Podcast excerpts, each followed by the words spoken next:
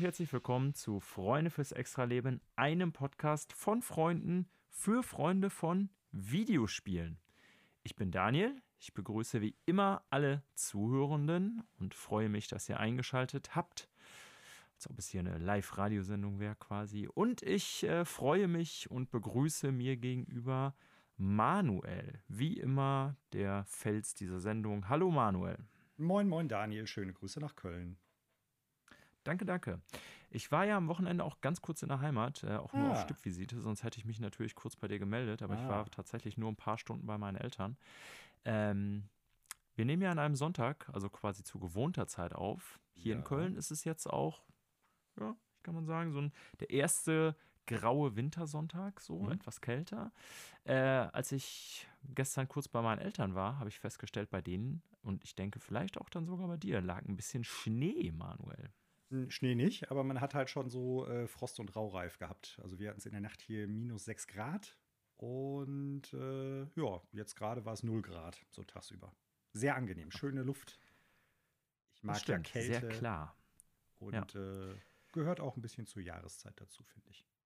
Ist korrekt. Ich habe mir zwar gestern Abend äh, den Arsch abgefroren, als ich nach äh, unserem Konzert, das wir spielten, äh, den Van wieder beladen musste, wie das leidliche Tradition ist. Äh, aber der Sternenhimmel über mir war sehr äh, klar und hübsch anzusehen. Mhm.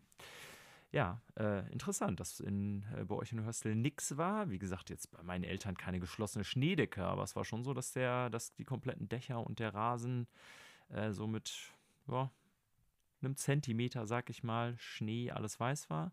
Manchmal machen diese ja, vielleicht 200 Meter Höhenunterschied oder so, ja doch so ein bisschen was aus sogar, ja, ne, wenn man eine Berg hochfährt. Kann wahrscheinlich sein, ja. ja.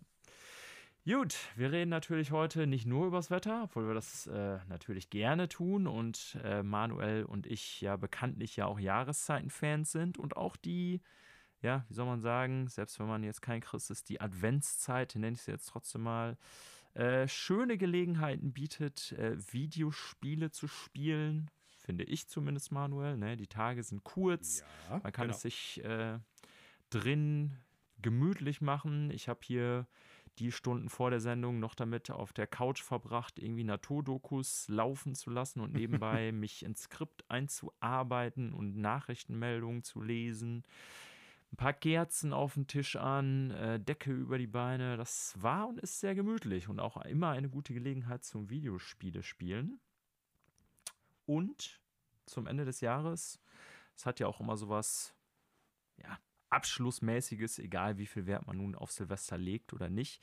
Aber auch in unserem Kontext, Manuel, haben wir ja so bestimmte Rituale, nicht nur privat, mhm. sondern auch in der Sendung hier mittlerweile, in den knapp zwei Jahren, die es jetzt gibt, die wir auch schon vorher hatten, wenn man mal ehrlich ist, uns über ja. zum Beispiel Spiele des Jahres Gedanken zu machen. Ja, das haben wir ja tatsächlich auch alles schon vor der Sendung gemacht. Das stimmt. Ähm, ja, einfach mal so aufzuholen, vielleicht noch das ein oder andere Spiel, was äh, in dem Jahr rausgekommen ist, was man noch beenden will. Gute Jahreszeit, finde ich. Ne? Wird dann auch irgendwann ein bisschen anstrengend, wenn zu viel dunkel ist und zu viel grau ist, aber an sich mag ich den Wechsel ja.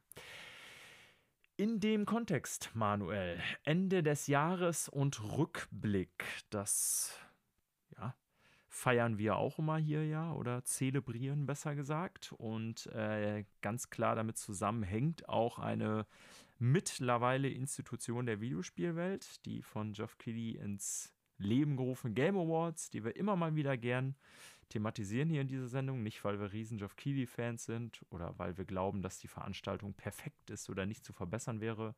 Äh, ganz im Gegenteil, wir sind ja durchaus auch kritisch gegenüber der Veranstaltung, aber wir sind zwei Menschen, die sich das tatsächlich gerne reinziehen, die sogenannten Oscars der Videospiele.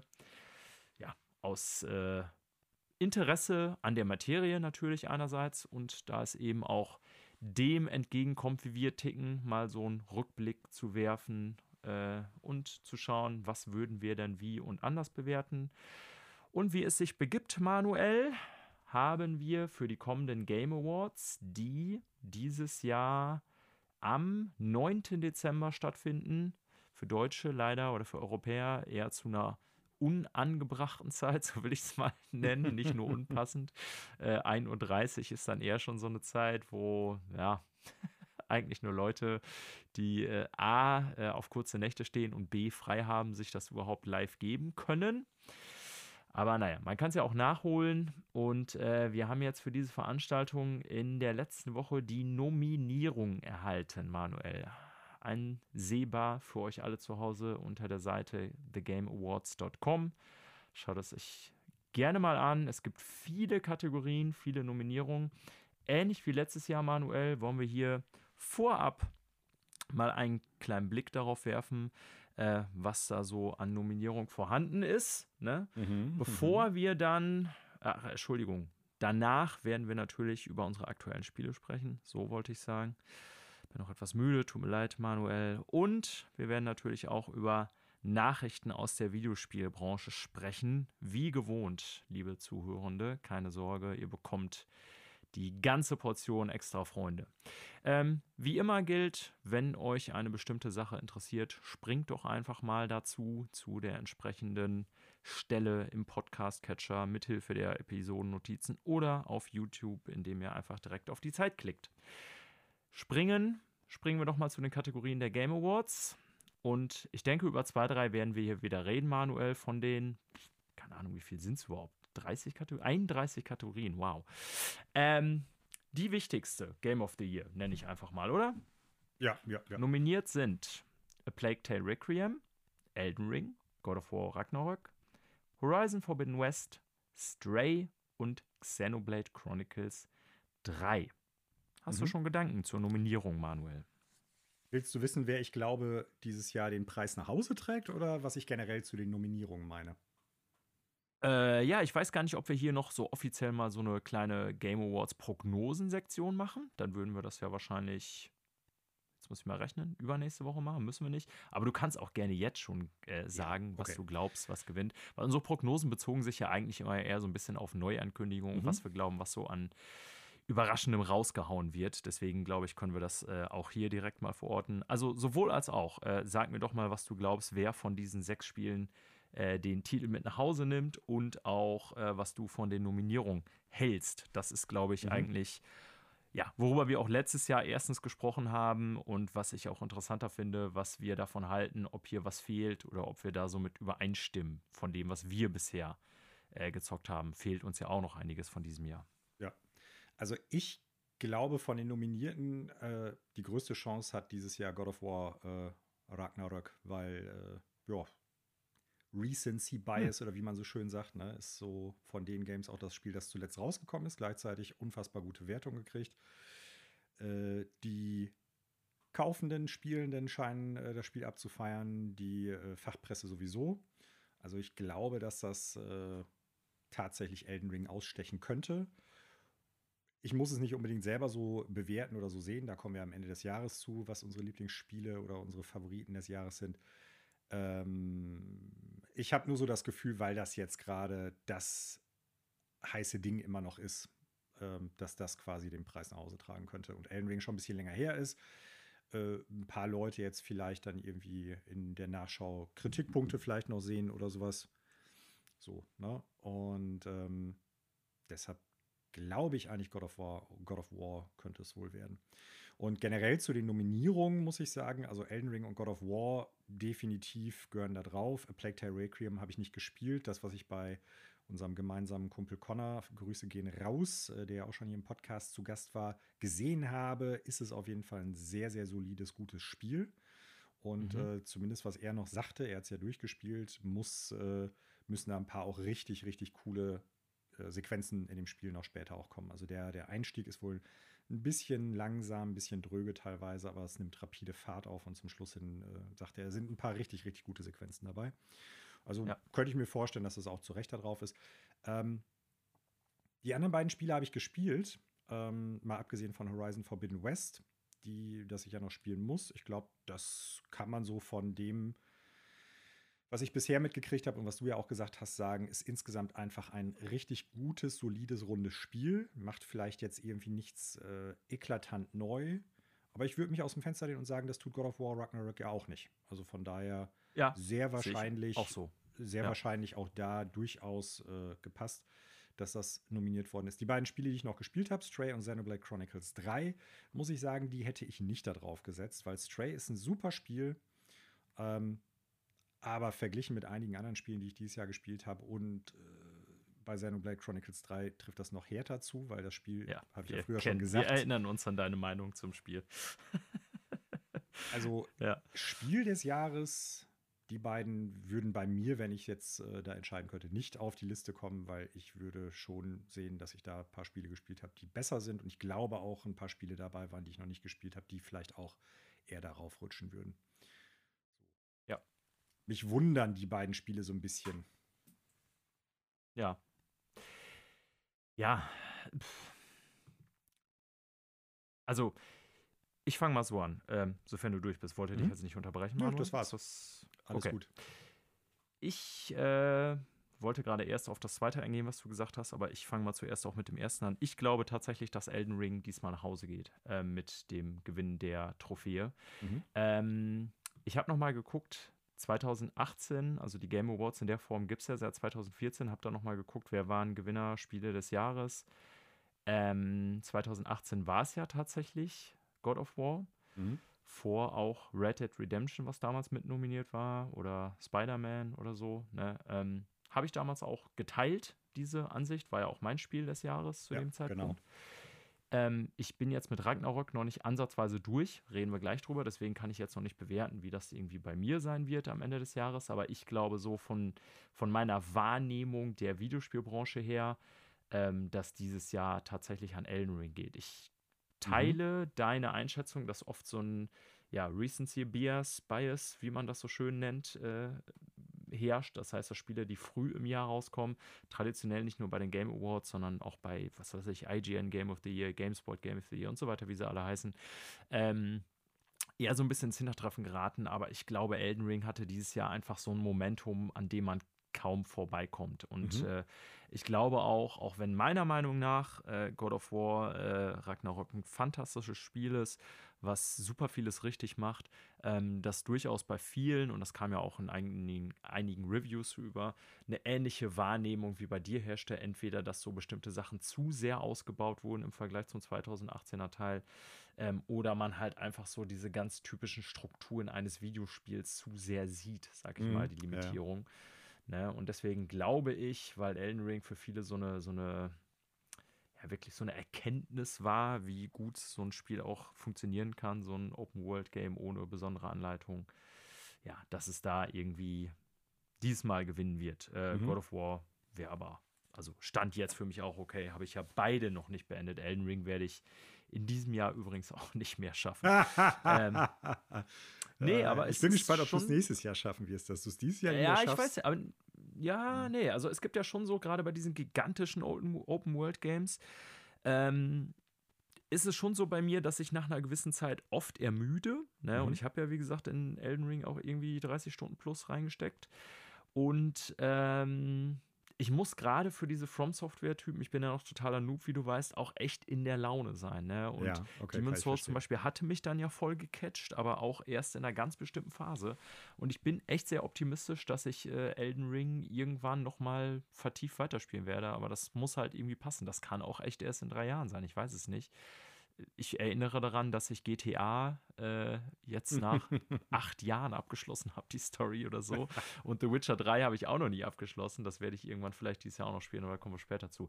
Äh, zu den Nominierten nochmal. Ähm, also ich glaube, das sind ganz klar die beiden Favoriten. Elden Ja. Ring, God of War, Ragnarok. Ich Genau. glaube, alles andere hat keine Chance, wenn man ehrlich ist. Ne? Ganz, ganz, ganz klar.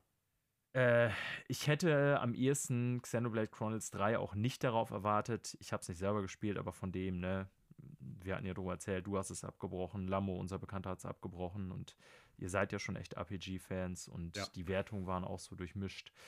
Ich weiß nicht, ob das jetzt irgendwie noch ist, weil man was anderes auf der Liste haben wollte, irgendwie, oder weil Nintendo auch auftauchen sollte. Also das Stray- Spiel hat ja saugute Wertung, wenn du den, Ja, das den, stimmt auch, das darf man nicht vergessen. Metascore anguckst, egal auf, auf, Ja. auf OpenCritic oder Metacritic. Äh, ich weiß nicht, das ist im oberen 80er-Bereich, also irgendwie 88 oder 89 oder sowas. Also es ist, was die kritischen Stimmen betrifft, ein sehr, sehr gutes Spiel. Ne? Ja. Also mir persönlich hat es Ja, halt stimmt. aus früher schon dargelegten Gründen nicht gefallen. Lammo auch nicht. Connor hat es durchgespielt und teilt unsere Meinung. Also der es auch nicht gut fand und der fand die anderen beiden Teile auch gut. Also schwierig für mich, aber vielleicht ist das auch der Grund, warum dieses Spiel dann da drauf gerutscht ist. Ne? Weil, wie ja. gesagt, insgesamt also, eigentlich ja keine schlechte Wertung eingefahren. Genau, ich finde, also oft ne, man muss ja, ich, ja, wie soll ich das jetzt sagen? Spiele habe ich ja auch, glaube ich, schon mal erwähnt in dieser Sendung, für das bewerten, was sie sind. Und wenn einem so ein mhm. bestimmtes Genre oder so gar nicht liegt, ja, dann wird man das Spiel auch nicht super finden. Ne, aber stimmt. wenn ich das jetzt so betrachte, so als Open World RPG, wie gesagt, ich habe es nicht selber gespielt, aber ich kenne natürlich Xenoblade und verstehe auch äh, all das, was ihr kritisiert habt oder worüber ihr geredet habt. Aber ich finde, wenn man das dann in puncto dessen betrachtet, okay, was bietet das Spiel wirklich in seinem Genre äh, an Production Values, an Spieltiefe, an Spielbarkeit, an äh, Innovationskraft und so, dann hätten hier, finde ich, definitiv andere Spiele stehen müssen. Und ich nenne jetzt einfach mal eins, obwohl ich es auch nicht gespielt habe. Mhm. Aber so alles, was ich gehört und gesehen habe, würde ich sagen, dann wäre eher so ein Spiel wie Mario Rabbit Sparks of Hope verdient. Ne, für mhm. das, was es machen soll, macht es, glaube ich, die Sachen sehr viel besser, zum Beispiel, als in Xenoblade Chronicles 3. So ja. würde ich jetzt mal so behaupten. Ich, Aber, hatte, ja. ich hatte Neon White ja. Äh, Oder das innovativ. Als großen Favoriten irgendwie oder zumindest als Critical Darling noch so auf dem Schirm gehabt, dass das wohl noch irgendwo zwischenrutscht. Ist es ja, glaube ich, bei Best Indie. Aber ich würde sagen, das ist so rund und als vor allen Dingen auch als Erstlingswerk, äh, also so ein gutes Spiel. Die Verknüpfung von diesem Karten-Waffensystem mit den Fähigkeiten und dem Parcours, dem schnellen Parcours-Gameplay, also ja, so. Also wundert mich, dass das nicht äh, damit reingerutscht ist. Und hätte ich da eher gesehen als zum Beispiel Stray oder Xenoblade. Aber wie gesagt, immer persönliche ja. Präferenzen, das ist ja klar. Ne? Ja, ja, klar. Ja. So, das ist ja die wichtigste Kategorie. Game of the Year. Wir werden es natürlich hier besprechen im Dezember und auch kommentieren. Aber ich glaube, Manuel, wir können ziemlich sicher Geld darauf wetten, dass es God of War oder Elden Ring sein wird. Ja, ja, ähm, ich habe mir jetzt noch eine Kategorie rausgesucht. Du kannst hier gleich natürlich gleich auch noch welche raussuchen, mhm. aber viel mehr möchte ich jetzt hier an Nominierungen auch gar nicht picken. Wie auch schon letztes Jahr habe ich mal einen Blick äh, reingeworfen bei Best Score and Music. Mhm. Ähm, und wohlgemerkt, es gibt noch mal eine Kategorie, die davon untertrennt ist. Wie heißt sie nochmal? Audiodesign oder so? Genau. Best ja. Audiodesign, genau. Aber ich habe jetzt wirklich Score and Music mir mal angeguckt. Äh, und da stehen zur Auswahl Plague Tale Requiem, Elden Ring, God of War Ragnarok, sofern also komplett Überschneidung mit äh, Game of the Year. Oh, Xenoblade Chronicles 3 auch, also vier von sechs hier schon, mhm. die auftauchen. Ähm, plus dann noch Metal Hellsinger. Ja. So, und ich in der Gefahr, mich zu wiederholen, äh, finde ich auch hier die Nominierung wieder vollkommen inkonsequent und unlogisch, weil zum Beispiel Metal Hellsinger dessen Soundtrack ja letztendlich aus zusammengemischten Metal-Songs, die Bands halt schon veröffentlicht haben, besteht, hat hier meiner Meinung nach drauf gar nichts zu suchen. Die mhm. Songs können super sein, ähm, aber ja, also ich finde, einen Soundtrack dafür zu nominieren, dass man in der Lage ist, gute Songs, die in der Welt vorhanden sind, zusammenzustellen. Ja, ja ne? also was ist das für eine Kompetenz? so. Ähm, bei den anderen vier muss ich sagen, also ich habe Xenoblade Chronicles 3, glaube ich, nicht gehört, den Soundtrack. Den ersten habe ich super viel gehört damals. Den hatte ich irgendwie der auch. ist auch saugut.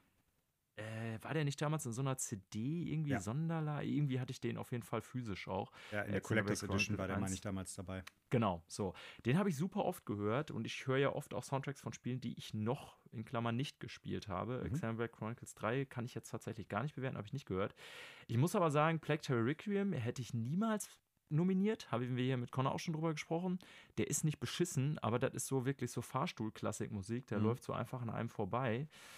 Elden Ring hätte ich ehrlich gesagt auch nicht nominiert. Der ist für das Spiel sehr stimmig, aber ja. Ja, obwohl, da müsste ich nochmal überlegen über diese Aussage. So in bestimmten Momenten ist der auch schon wirklich sehr bombastisch. Ne? Der Titeltrack ja. ist natürlich ultra.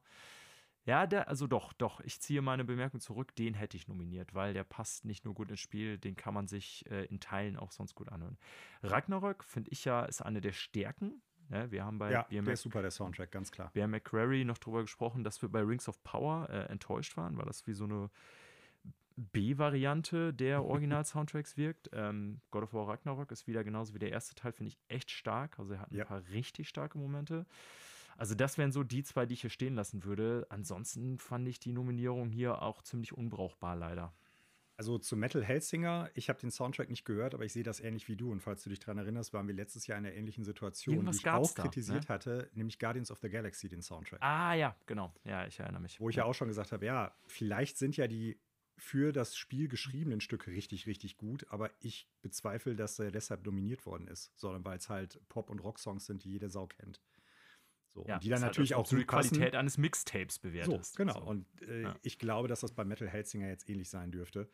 Ähm, deshalb, äh, ohne den gehört zu haben, einfach nur mit der, ja, mit der Prämisse irgendwie, dass es so sein dürfte, oder ich vermute, dass es so ist, sehe ich den da nicht drauf. Xenoblade Chronicles 3.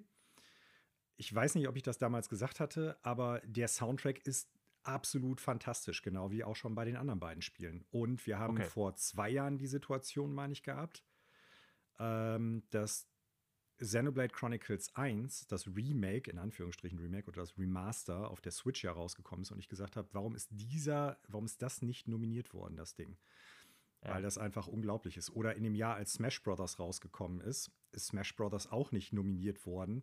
Und im Prinzip hast du die besten Musikstücke aus, keine Ahnung, 30 verschiedenen Musik, äh, aus 30 verschiedenen Videospielserien der letzten 40 Jahre da drin, in unglaublich guten Remixes teilweise auch. Also, wenn man sowas wie Metal Hellsinger oder Guardians of the Galaxy da reinpackt, dann finde ich, äh, hätte man damals auch Smash Bros. zum Beispiel da reinpacken können oder so, ne? Ja. Ähm, aber der Xenoblade Chronicles 3 Soundtrack ist mega. Auch wenn ich das Okay, Spiel nicht gut finde und abgebrochen habe, der ist, der ist richtig, richtig gut. Ähm, Elden Ring, also God of War, Ragnarok brauche ich nichts zu sagen, habe ich eben schon äh, geäußert, finde ich auch ganz fantastisch, den Soundtrack. Elden Ring ist so eine Sache, mir ist während des Spiels wenig davon im Kopf geblieben. Ich ja, habe, ging mir nämlich auch so. bis auf natürlich der Titeltrack, der einfach Ja, der äh, ist Bombe. imposant ist. So, ne? So, und daraufhin habe ich mir den äh, Soundtrack in den letzten Wochen immer mal wieder so angehört. Ähm, der ist auf den meisten Streaming-Services jetzt mittlerweile erhältlich.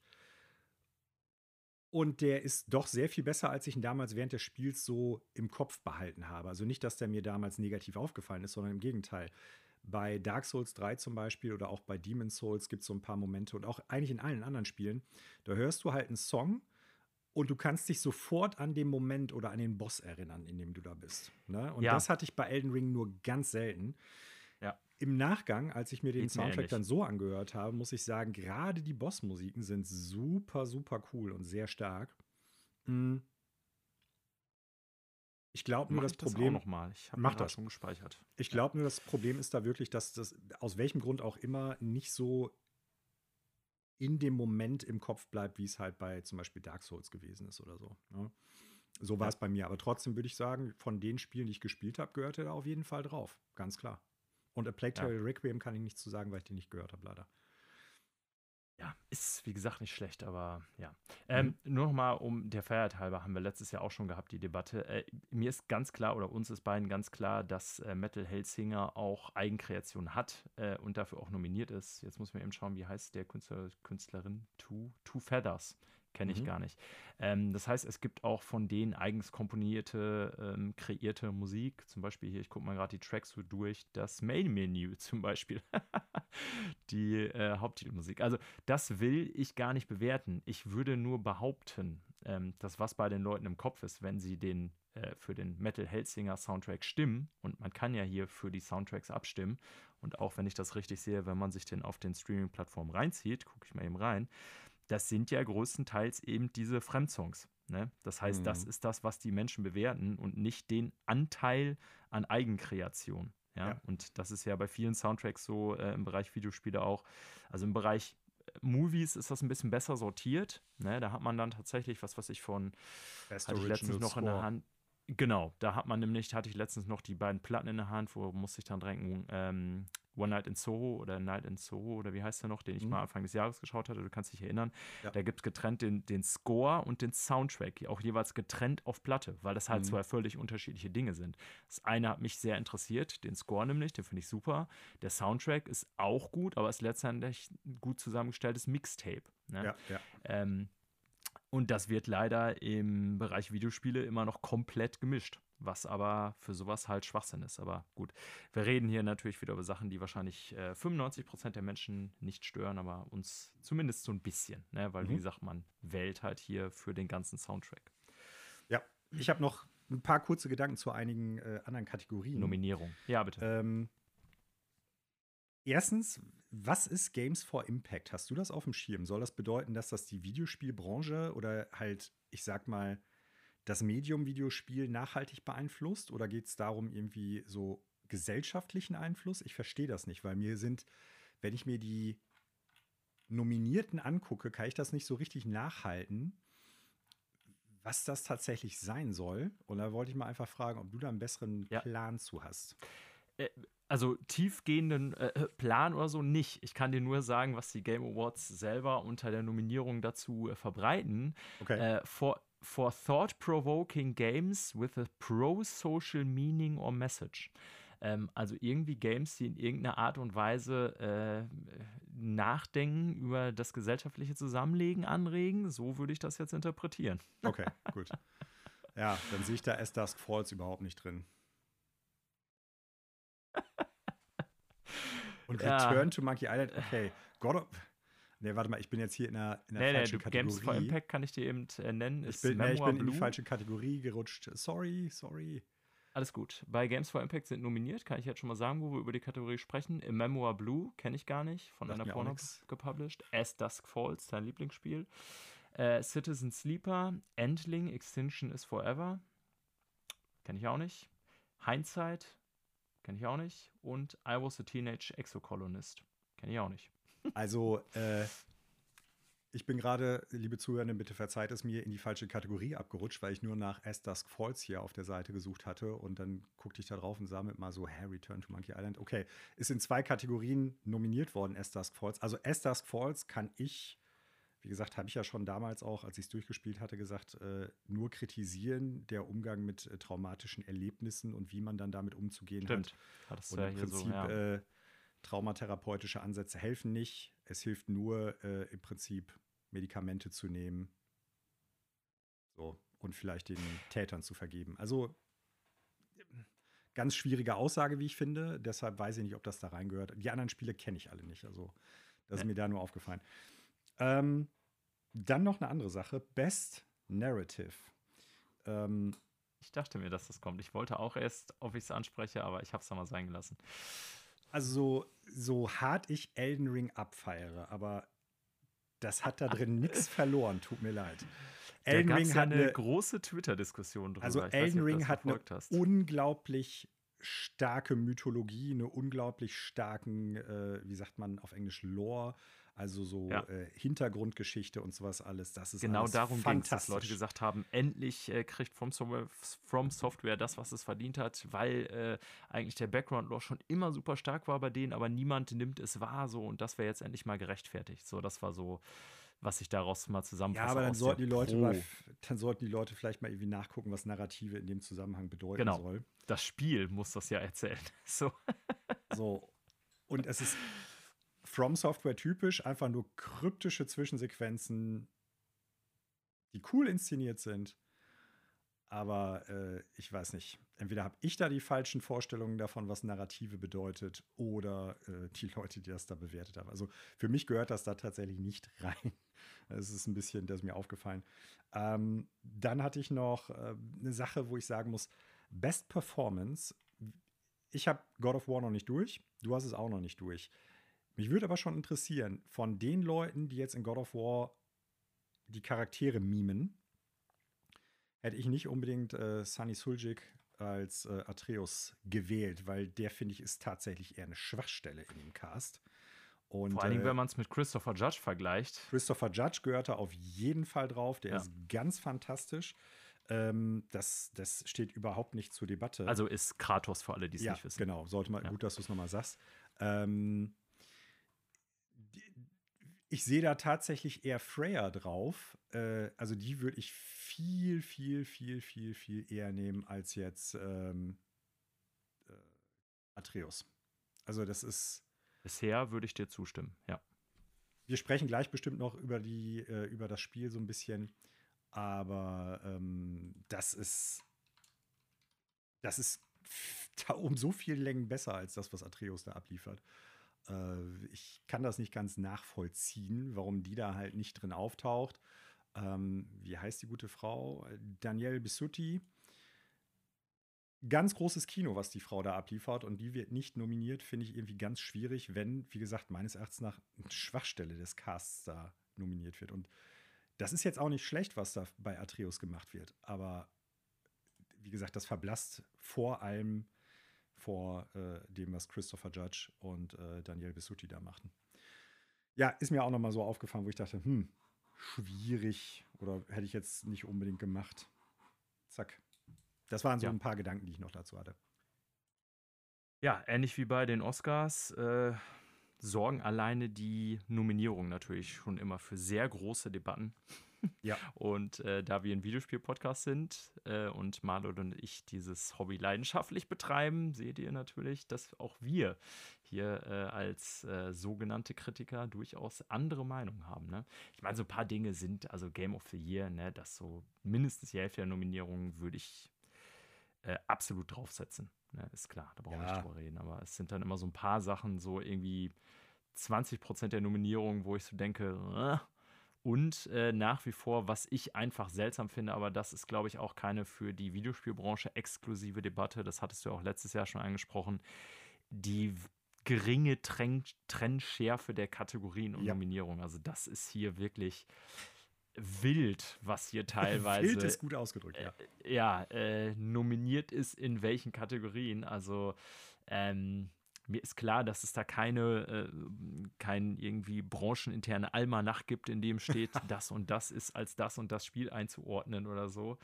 Ne, ähm, ja, aber also die, die, die Zuordnung ist teilweise schon ein bisschen crazy, abgesehen von, wie gesagt, schlechten Nominierungen, was jetzt im, zum Beispiel im Bereich Narrative und äh, wir jetzt hier, was war das? Äh, Schauspieler und so, genau, was wir da nominiert hatten. Aber teilweise auch einige Kategorien, die für mich gar keinen Sinn machen. Sowas wie Most Anticipated Game ist für mich alleine schon deshalb Schwachsinn, weil die Videospielbranche es nicht schafft, die Hälfte aller Veröffentlichungstermine einzuhalten. und äh, wenn ich jetzt Geld drauf wetten würde, ich gucke mal eben, wer da nominiert ist. Ja, gut. Also der Großteil der Spiele tatsächlich dieses Jahr ähm, bin ich relativ zuversichtlich, dass sie auch nächstes Jahr rauskommen bei Most Anticipated Game. Obwohl, witzigerweise, wo ich gerade drauf gucke, Le Legend of Zelda Tears of the Kingdom, ich müsste jetzt die letzten Jahre zurückschauen, ich bin mir ziemlich sicher, dass The Legend of Zelda, der Nachfolger von Breath of the Wild, schon mindestens dreimal nominiert war für Most Anticipated Game. Äh, inklusive diesem Jahr. Ich meine, da kann man natürlich ja. dann irgendwie argumentieren, ja, selbst wenn es irgendwie erst in zehn Jahren rauskommt, kann es ja trotzdem der heißest erwartete Scheiß überhaupt sein, ne? ja, gut, hast recht. Also, ne, man kann. Ich finde die Kategorie auch, auch, unsinnig. Ich meine. Überflüssig. So. Ja. Aber gut. Das ist Hauptsache, wir haben ganz viel Stuff. Ich glaube, da könnte man mehr genau. rausmachen oder vielleicht ein bisschen äh, anders. Mehr Nominierungen, mehr Sendezeit, äh, mehr Werbeblöcke. Ja. Äh, genau. ganz so einfach ist das. Ja. Hast du noch Gedanken sonst zu den Nein. Kategorien und Nominierungen? Nix. Dann, Manuel, lass uns doch mal zur alles entscheidenden, immer wiederkehrenden Frage bis ans Ende unseres äh, bedeutungslosen Lebens wiedergestellte Frage stellen. Mhm. Was wird denn hier gespielt? Und ich gebe dir ja. als erstes das Wort. Okay, äh, ich fange mal einfach an, weil wir es eben schon kurz benannt haben. Ich spiele weiterhin God of War Ragnarok, äh, bin noch nicht durch. Ich vermute, dass ich so zur Hälfte durch sein dürfte. Ähm, habe weitere Eindrücke, weitere Gedanken auch zu dem Spiel. Vielleicht sollten wir vorher eben kurz sagen, wo ungefähr bist du? Jetzt müssen wir natürlich vorsichtig sein, dass wir uns gegenseitig nicht irgendwie spoilern.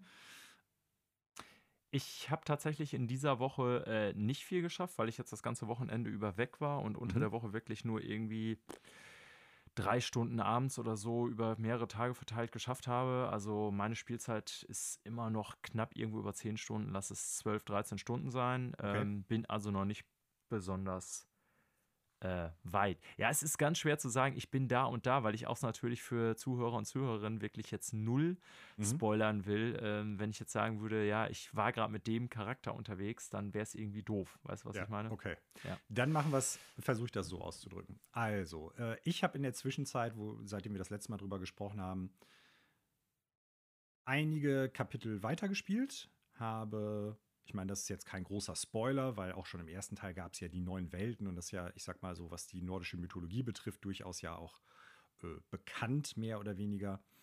Ähm, ich habe schon mehrere der anderen Welten sehen können und ja. muss sagen, die sind sehr, sehr, sehr ähm, qualitativ sehr unterschiedlich. Also von dem, okay. was die einem gameplay-technisch bieten, aber auch wie das Ganze aussieht. Da sind ein paar Sachen bei, die waren richtig, richtig cool. Ähm, da waren Passagen bei, auch so Story-Passagen, die mir richtig gut gefallen haben. Leider gab es auch echt äh, fast genauso oft Passagen, die ich, muss ich leider sagen, sehr langweilig fand. Und ohne jetzt äh, großartig zu spoilern, das sind vor allen Dingen Passagen, die sehr Atreus-zentrisch sind.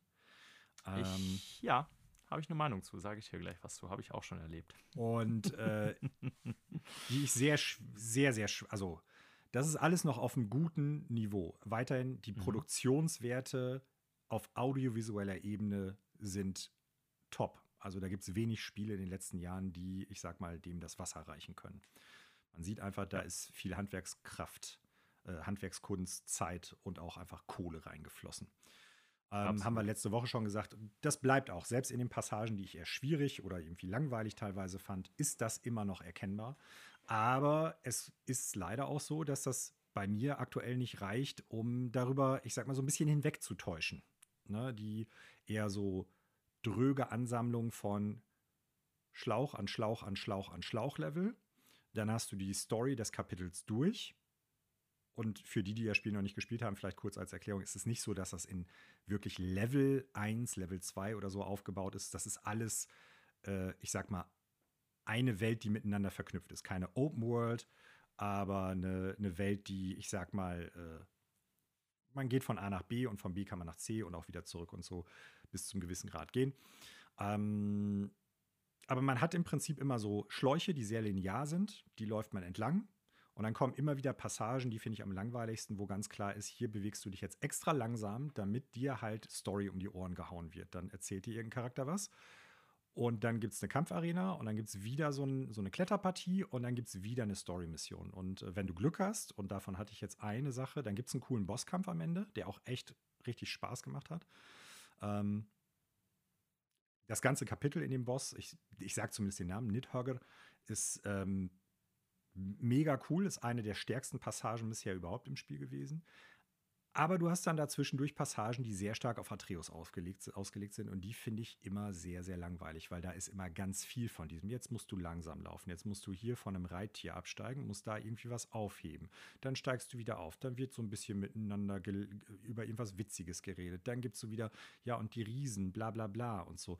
Also, das ist, das verkommt in den Passagen wirklich fast komplett zu einem Walking Simulator, der dir einfach Story-Snippets um die Ohren hauen, die, wo ich irgendwann ausgeschaltet habe, also vom Kopf her.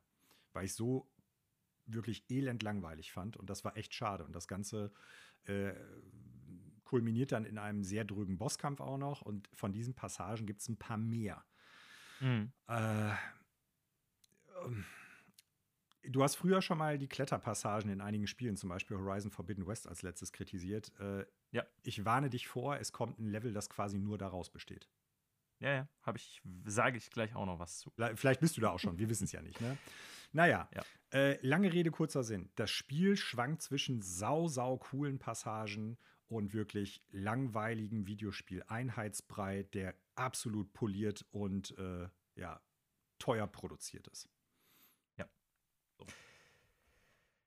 Ja, ich ähm, also habe insgesamt eine positivere Meinung von dem Spiel als du. Das haben wir ja letzte Woche schon festgestellt. Äh, liegt aber auch daran, so was mir an Spielen liegt. Ich mag ja auch dieses sehr lineare, diese mhm.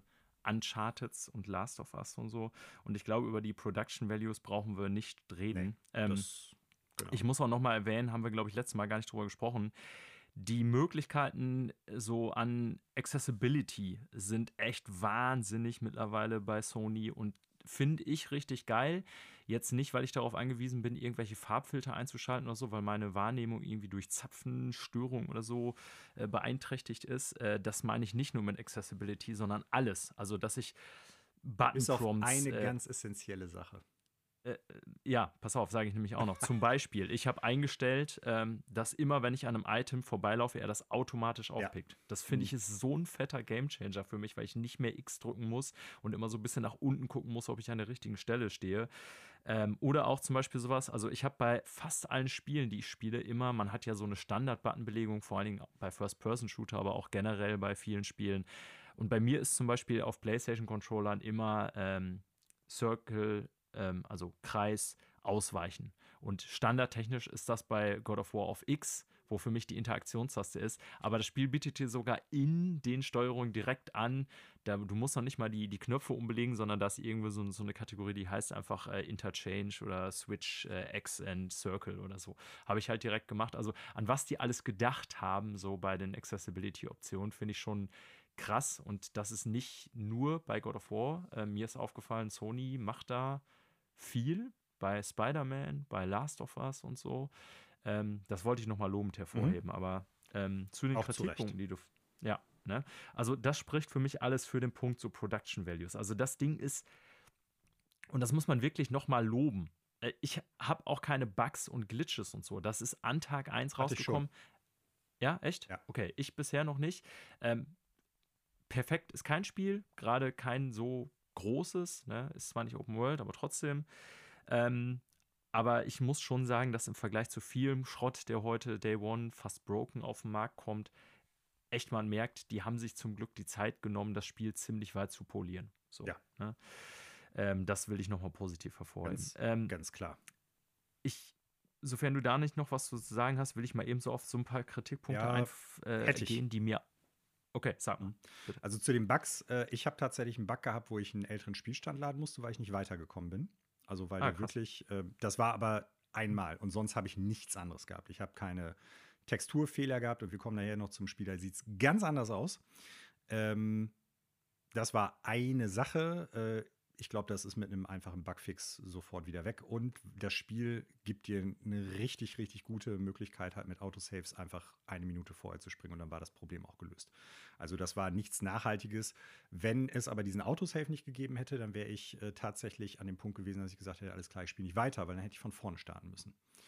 Ja. Ähm, nur so eben kurz das äh, eingeworfen. Die Accessibility Options, äh, ja, eine, die ich mir wünsche, die aber nichts wirklich mit Zugänglichkeit per se zu tun hat, sondern einfach mit, ey, Spiel, geh mir bitte nicht auf den Senkel, ist, warum sagt mir das Spiel eine Sekunde, nachdem ich an einem Puzzle angekommen bin, yeah. sofort, vielleicht sollten wir den Eimer dafür nehmen. Oh, siehst du ja, da oben, wir könnten den Wasserfall einfrieren. Also, jetzt hast du einen, einen Punkt vorweggenommen, den ich, auf den okay. ich noch äh, hinkommen wollte. Ja. Aber äh, passt jetzt auch in die Kategorie. Ja. Okay. Hm. Äh, ich weiß genau, was du meinst und das haben auch ganz viele Leute kritisiert. Und das Interessante ist, du hast jetzt Horizon Forbidden West noch nicht gespielt, Manuel. Ähm, ich wollte so den Punkt, ja. Genau, ich wollte den Punkt nämlich anschließen, weil äh, etwas daran an der Produktion von Sony-Titeln zu erkennen ist.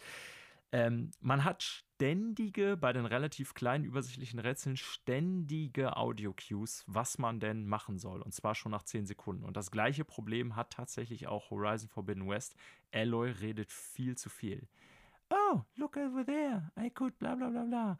Ähm, es nervt du solltest mich in Zukunft nicht vertonen für ja, die deutsche Version. Es nervt gut. mich nicht so massiv, aber ich sehe ein, warum das Leute stört. Und ich sehe auch ein, warum das für viele sogar äh, das Spielerlebnis essentiell schmälert, weil mhm. wenn man Rätselpassagen einbaut, sollte man die Lösung vom Spiel nicht verraten ja. bekommen, sonst wären sie nämlich überflüssig. Ähm, und da muss sich Sony was Besseres überlegen. Warum die das machen, hat ganz klar mit der, ich sag mal, ansprechbaren Masse zu tun. Ne? Die wollen nicht, dass Leute frustriert sind von Rätselpassagen und das merkt man super krass, dass bei Sonys AAA-Titeln mittlerweile die so einen Nintendo-Weg gehen, zu sagen, ey, wir dürfen die Spieler auf gar keinen Fall frustrieren, weil sonst könnten die sofort abschalten. Deswegen geben wir denen lieber die Rätsellösung mit auf den Weg, wenn nicht auf dem Bildschirm, dann über andere Wege. Und das ja. ist eine Sache, die ähm, Sony irgendwie zumindest abschaltbar machen muss, weil das ist zu sehr an die Hand nehmen und auch zu viel Dialog. Das nervt irgendwann. Und das hat ja. witzigerweise haben das beide großen Sony-Titel dieses Jahr massiv. Also im Endeffekt ist es eine Frage nach Pacing glaube ich, ne? Ja. Dass die äh, bloß nicht wollen, dass das Pacing in irgendeiner Art und Weise nachlässt oder die das halt ja, nicht mehr kontrollieren dann ist es nicht können. mehr so filmisch. Quasi einen Roadblock da drin haben, wo die Leute dann irgendwie Interesse an dem Spiel verlieren. Ähm, kann ich wohl nachvollziehen, gerade in der heutigen Zeit bei solchen riesigen Produktionen wie God of War, wo Millionen und Abermillionen von Dollar reinfließen und Zeit. Ganz klar. Das hängt daran, dass das 300 dass man, Millionen kostet oder so, keine Ahnung. Ja, ne, dass man dann ja. irgendwie sagt, also dann wollen wir natürlich aber auch, dass die Leute äh, mit dem Produkt absolut zufrieden sind, weil sonst kaufen sie die nächste Multimillionen-Dollar-Produktion auch nicht mehr oder so oder verlieren das Interesse am Charakter, am Franchise oder wie auch immer. Das hat mit Sicherheit auch was damit zu tun, wie halt Focus Groups und Testing und sowas läuft. Ne? Wenn die sehen, alles klar, 70 äh, Prozent der Leute, die das jetzt getestet haben, haken genau an der Stelle, wie lösen wir es auf, machen wir ein anderes Puzzle oder machen wir im Endeffekt ein, eine, ein Hint-System rein, wo ein Hinweis kommt. Alles gut. Was ich nicht verstehen kann, ist, es gibt Spiele, die das halt schon längst besser machen. Äh, Jedi Fallen Order zum Beispiel hatte die Möglichkeit, dass du es dir, dass du über Opt-in-Möglichkeit, also es wird dir ein einen Knopf angezeigt, den du drücken kannst und dann kommt erst der Hinweis. Das heißt, du kannst ja. dich entscheiden, will ich den Hinweis hören, ja oder nein. Genau. das ist eine ganz ja. einfache Kiste, wo ich nicht weiß, warum man das nicht so macht. Das heißt, man könnte tatsächlich den Zeitfaktor genauso beibehalten wie jetzt. Nach fünf Sekunden oder gefühlt nach einer Sekunde, wann dann schon der Hinweis kommt, wird halt angezeigt, drücke diese oder jene Taste, um einen Hinweis zu bekommen. Na? Ne? Das ja. Gebe ich dir zu. Ist mir, ist mir unschlüssig. Vielleicht werden sie es noch nachpatchen, fände ich ganz gut, weil das ist eine Sache, die mich wirklich echt richtig nervt. Ja, verstehe ich. Also, wie gesagt, bei mir hält sich das zum Glück mit dem Nerven noch in Grenzen, aber ich verstehe voll, dass das irgendwie überflüssig Also, ich verstehe einerseits, warum Sony das macht. Ja, verstehe ich, ich auch. verstehe auch. Äh, ich verstehe nur nicht, warum die keine bessere engagierte Lösung Spieler nervt. Ja. Ähm, bevor wir jetzt wieder zu lang über God of War reden, ich will noch mal eben auf deine Kritikpunkte eingehen, Manuel, was so die Game-Struktur an sich angeht. Und zwar mhm. habe ich mir unter der Woche, als ich weitergespielt habe, so eine Liste gemacht, äh, die ich, ich mache mir ja zu vielen Spielen Notizen, während ich sie spiele, auch für den Podcast. Ähm, und ich habe da mal so Gameplay-Elemente aufgeführt. Und wie gesagt, ich finde, das Witzige ist bei God of War Ragnarök noch mehr als bei den 2018er oder bei ja, vielleicht auch schon bei Horizon Forbidden West, aber bei Spielen, wenn man die Struktur so sehr sieht, ja. sag ich mal, ähm, ne, woraus das zusammengesetzt ist. Mich stört das nicht, aber ich sehe es auch. So, und die Gameplay-Elemente, die ich hier aufgeführt habe, aus denen God of War Ragnarok besteht, sind folgende. Ähm, Fights, genauer gesagt Arena-Fights. Mhm. Äh, ich habe das ganze Element, was du vorhin vor allen Dingen mit Atreus benannt hast, Walking Story Passagen genannt. Mhm. Und davon hat man unfassbar viele in Ragnarok im Vergleich ja. zu 8, 2018, was natürlich auch die Spielzeit sehr dehnt. Äh, Reiten als Gameplay-Element in verschiedenen Formen. Ich würde das tatsächlich mit in die, gleiche, in, die, in die gleiche Kategorie reinschieben. Äh, Reit, Reit-Story. Okay, dann haben wir nicht nur Walking Story, sondern auch Reit-Story. Ich würde es tatsächlich so. unter Walking Simulator oder Narrative-Driven ja. Gameplay Experience while riding on something nennen. Genau. So, und dann habe ich noch als Gameplay-Elemente Klettern im Mix und Sammeln, Kisten zerstören im Mix. Mhm. Und ich habe. Es gibt noch was anderes, mir, aber ja, es gibt noch eine andere. Okay, Passage. ich habe mir einen Stichpunkt darunter geschrieben.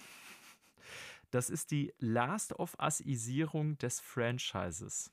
Mhm. Und so geil ich das Spiel finde, also Last of Us 1 ist, glaube ich, bekanntermaßen eins meiner liebsten Spiele überhaupt, habe ich, glaube ich, im Podcast hier schon mal gesagt. Ähm, ich finde auch Teil 2 im Gegensatz zu dir richtig geil, auch wenn es viel zu lang ist. Das hat so das Fortsetzungsproblem mhm. und so weiter. Haben wir auch schon drüber geredet vor zwei Jahren, knapp zwei Jahren. Ähm, ich verstehe, warum gerade Leute, die von God of War was anderes erwarten, äh, trotz aller Production Values und auch der, glaube ich, gut präsentierten Stories mit Ragnarök so ihre Probleme haben könnten. Denn God of War an sich besteht ja vor allen Dingen erstmal aus Spektakel und Arena-Fights. Und das ist bei dem Spiel ein Anteil, der immer weiter runtergeschraubt wurde, im Verhältnis, muss man fast sagen, mhm. weil wir hier wirklich so ein ich sag mal, fast Naughty Dog-Spiel haben. Ne? Das ist ja so typisch Uncharted oder Last of Us, dass man so wirklich so 30, 45-minütige Passagen hat, wo nicht geballert wird und nur irgendwie Candy auf dem Bildschirm passiert und man Story erzählt bekommt.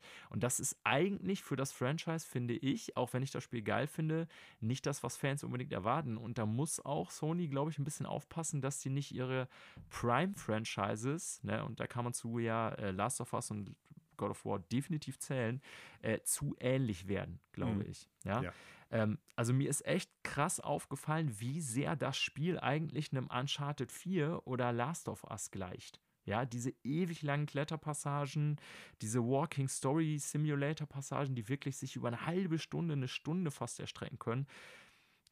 Mich stört das nicht. Ich mag sowas, ja. Aber ich weiß auch, dass viele, zum Beispiel du, äh, God of War äh, eigentlich eher was anderes haben wollen. Ja. Und Sony Santa Monica muss wirklich aufpassen, dass sie nicht eine Kopie von Naughty Dog einfach nur werden. Bei Naughty Dog erwarte ich das. Da erwartet das jeder. Aber ich würde mir wünschen, dass Santa Monica ein bisschen mutiger ist und was anderes macht. Ne? Mhm. Ja. Und das ist tatsächlich, so gut ich das persönlich finde, von meinem persönlichen Geschmack her. Ich mag diese linierten, äh, ach, diese linearen Games, die einem aber trotzdem viele Möglichkeiten auch bieten, so was Kampfsystem angeht und die hohe Production Values haben und die sich dann auch mal eine halbe Stunde Zeit nehmen und so. Ähm, aber auch mir kann das irgendwann zu viel werden und ich weiß, dass vielen anderen Spielern das eher viel schneller zu viel wird. Mhm. Du hast noch zwei Gameplay-Komponenten meines Erachtens nach vergessen. Ne, okay, ich schreibe der Beschau auf, der Versatzstücke dieses Spiels. Das ist einmal äh, Open World Exploration, weil du hast in der ja. Regel immer, und das ist in jedem Kapitel bisher so gewesen, wo du äh, zumindest den Fokus auf Kratos hattest. Schlauch an Schlauch an Schlauch an Schlauch an Schlauch an Schlauch, dann vielleicht ein Bosskampf und am Ende des Bosskampfes kannst du im Prinzip einen neuen Teil dieser Welt oder des Realms, in dem du dich befindest, äh, kannst du dann freischalten oder kannst da reingehen und dann hast du halt so ein so ein Light, White Linear Ding, also so, so, ein, so eine kleinere Open World, wo du dann einzelne Segmente von ja, Gameplay-Inseln hast. Das habe ich, glaube ich, letzte Woche auch schon gesagt. Das hast du bisher ja. auch in jedem. Also es ist wirklich, muss ich leider sagen, für mich, äh, ich bin an diesem Punkt, dass so das, äh, wie sagt man so schön, Suspension of Disbelief überhaupt nicht mehr funktioniert. Also die Tatsache, dass man sich da irgendwie so reingesogen fühlt in die Geschichte oder in die Welt, das habe ich schon nicht mehr, weil ich halt die einzelnen Versatzstücke sehen kann. So. Ja. Ne? Und ja. das ist alles hochproduziert, aber im Endeffekt ist das wie ein Disneyland äh, oder Freizeitpark. Äh, ja, wie sagt man, eine Achterbahnfahrt, wo du durchfährst, wo du dann irgendwie Passagen zwischen hast, wo die dann irgendwelche animatronischen Figuren irgendwie was Schönes erzählen. So, und das ist, äh, das finde ich einfach schade, weil, wie du es schon sagtest, God of War hat nämlich noch einen anderen Aspekt. Den hast du auch so nicht genannt, aber vielleicht vergemeinest du den bei Arena-Kämpfen mit einem Bosskämpfe. Und die sind bisher. Äh, ja, also habe ich jetzt so und Fights, Arena-Fights, aber ja, ich Die sind bisher wirklich ähm, wenig und wenig wirklich Spektakuläres. Also es gibt einen, den ich gemacht habe, der schon sau cool war und äh, unser gemeinsamer Kumpel Connor hat es schon durch und der sagte, gerade die letzten drei Stunden, da geht der, da geht die Post ab, meint er. Aber es ja. ist halt wieder die Frage, ja, dann muss ich 20 Stunden spielen, um dann drei Stunden totalen, totalen Spektakel zu haben? Weiß ich nicht. Also vorher Bayonetta 3 gespielt, wo dir alle fünf Minuten irgendwie was um die Ohren fliegt und irgendwas Abgefahrenes auf dem Bildschirm passiert. Ne? Also es ist, es, ist, es ist ein saugutes Spiel. Objektiv müsste ich dem Spiel, soweit ich es bisher gespielt habe, einen neuen geben, weil es macht nichts verkehrt. Es funktioniert alles, es läuft alles, es ist rund. Aber es, ja. ist, es ist wirklich äh, subjektiv, muss ich sagen, wie gesagt, äh, man kann die ganze Zeit hinter die Kulissen gucken, man sieht die Versatzstücke und die sind halt wenig innovativ, teilweise sehr dröge und schwanken stark in der, in der Qualität, wie sie mich zumindest abholen können. Ne? Und das ist, ist schade, gerade weil es halt so ein sündhaft teures und hochwertig produziertes Spiel ist. Ja. So. Ja, stimme dir äh, zu. So gut ich es finde, ich glaube auch, dass so vielleicht im Vergleich für 2018er das äh, für viele ein Sweet Spot war im Sinne von, das waren Sachen, die kennt man nicht unbedingt von God of War, aber die haben da irgendwie super reingepasst. Aber dass so bestimmte Elemente dieses Narrative Story Walking Simulator vielleicht so ein bisschen, nicht nur vielleicht, wahrscheinlich für viele ein bisschen zu sehr überdreht wurde in Ja. diesem Teil. Ähm, Und also, Ja. ich, ich meine auch, ich meine, da gab es den Podcast ja noch nicht, als wir äh, darüber gesprochen haben, dass ich auch zum 2018er God of War schon gesagt habe, da ist zu wenig Spektakel, zu wenig Bosskampf drin. Da sind Kann ein paar sein, saucoole Sachen hast. drin, ja, aber es ist auch echt vieles, was im Prinzip immer wieder auftaucht. Ne? Balder, beziehungsweise der, der Stranger, den musst du ja vier, fünf Mal bekämpfen. Das erste Mal ist es auch noch total cool, das zweite Mal auch, aber dann irgendwann, ach, der Typ ist schon wieder da, so, ne? Ähm, Ja. Ja, die Gegnerwiederholung, auch die Vielfalt haben ja viele bei 2018 kritisiert. Die ist ja schon besser bei. Äh, Ah, das auf jeden Fall. Und ich bin jetzt storytechnisch an einem Punkt, wo man auch noch weitere Gottheiten äh, sieht, wo ziemlich wahrscheinlich ist, dass man die in bester Kratos-Manier irgendwann auch noch mal äh, auseinanderreißen muss. Ja, ja. Ja, das zu God of War Ragnarök, das wird uns auch noch ein, zwei Wochen befassen. Ich denke mal, diese grundlegende Struktur, die wir jetzt hier genannt haben, äh, die ist uns beiden mittlerweile völlig klar, auch wenn du mehr Spielzeit hast als ich. Und die sehe ich durchaus auch als Kritik. Ich glaube, wir werden äh, dann irgendwie mehr oder weniger jetzt schon darauf hinauslaufen, dass wir wirklich das Ende, unser Fazit bewerten. Ja. Äh, weil an dem wird sich auch nichts mehr ähm, ändern. Ähm, bevor wir jetzt zu Pokémon kommen, Manuel, weil da gibt es ja, glaube ich, schon noch ein bisschen was zu sagen, ähm, würde ich mal kurz einspringen, weil, wie gesagt, ich habe Ragnarok bespielt, aber ich habe unter anderem diese Woche auch, oder letzte Woche muss man sagen, äh, Return to Monkey Island beendet tatsächlich. Das hatte ich ja, ja, die Woche davor angefangen, jetzt also quasi erst innerhalb einer Woche auch beendet. Ist ja auch nicht so wahnsinnig lang, ne? aber es passt auch einfach so in Gameplay-Situation ganz gut rein, weil ich es größtenteils im Handheld-Mode gespielt habe.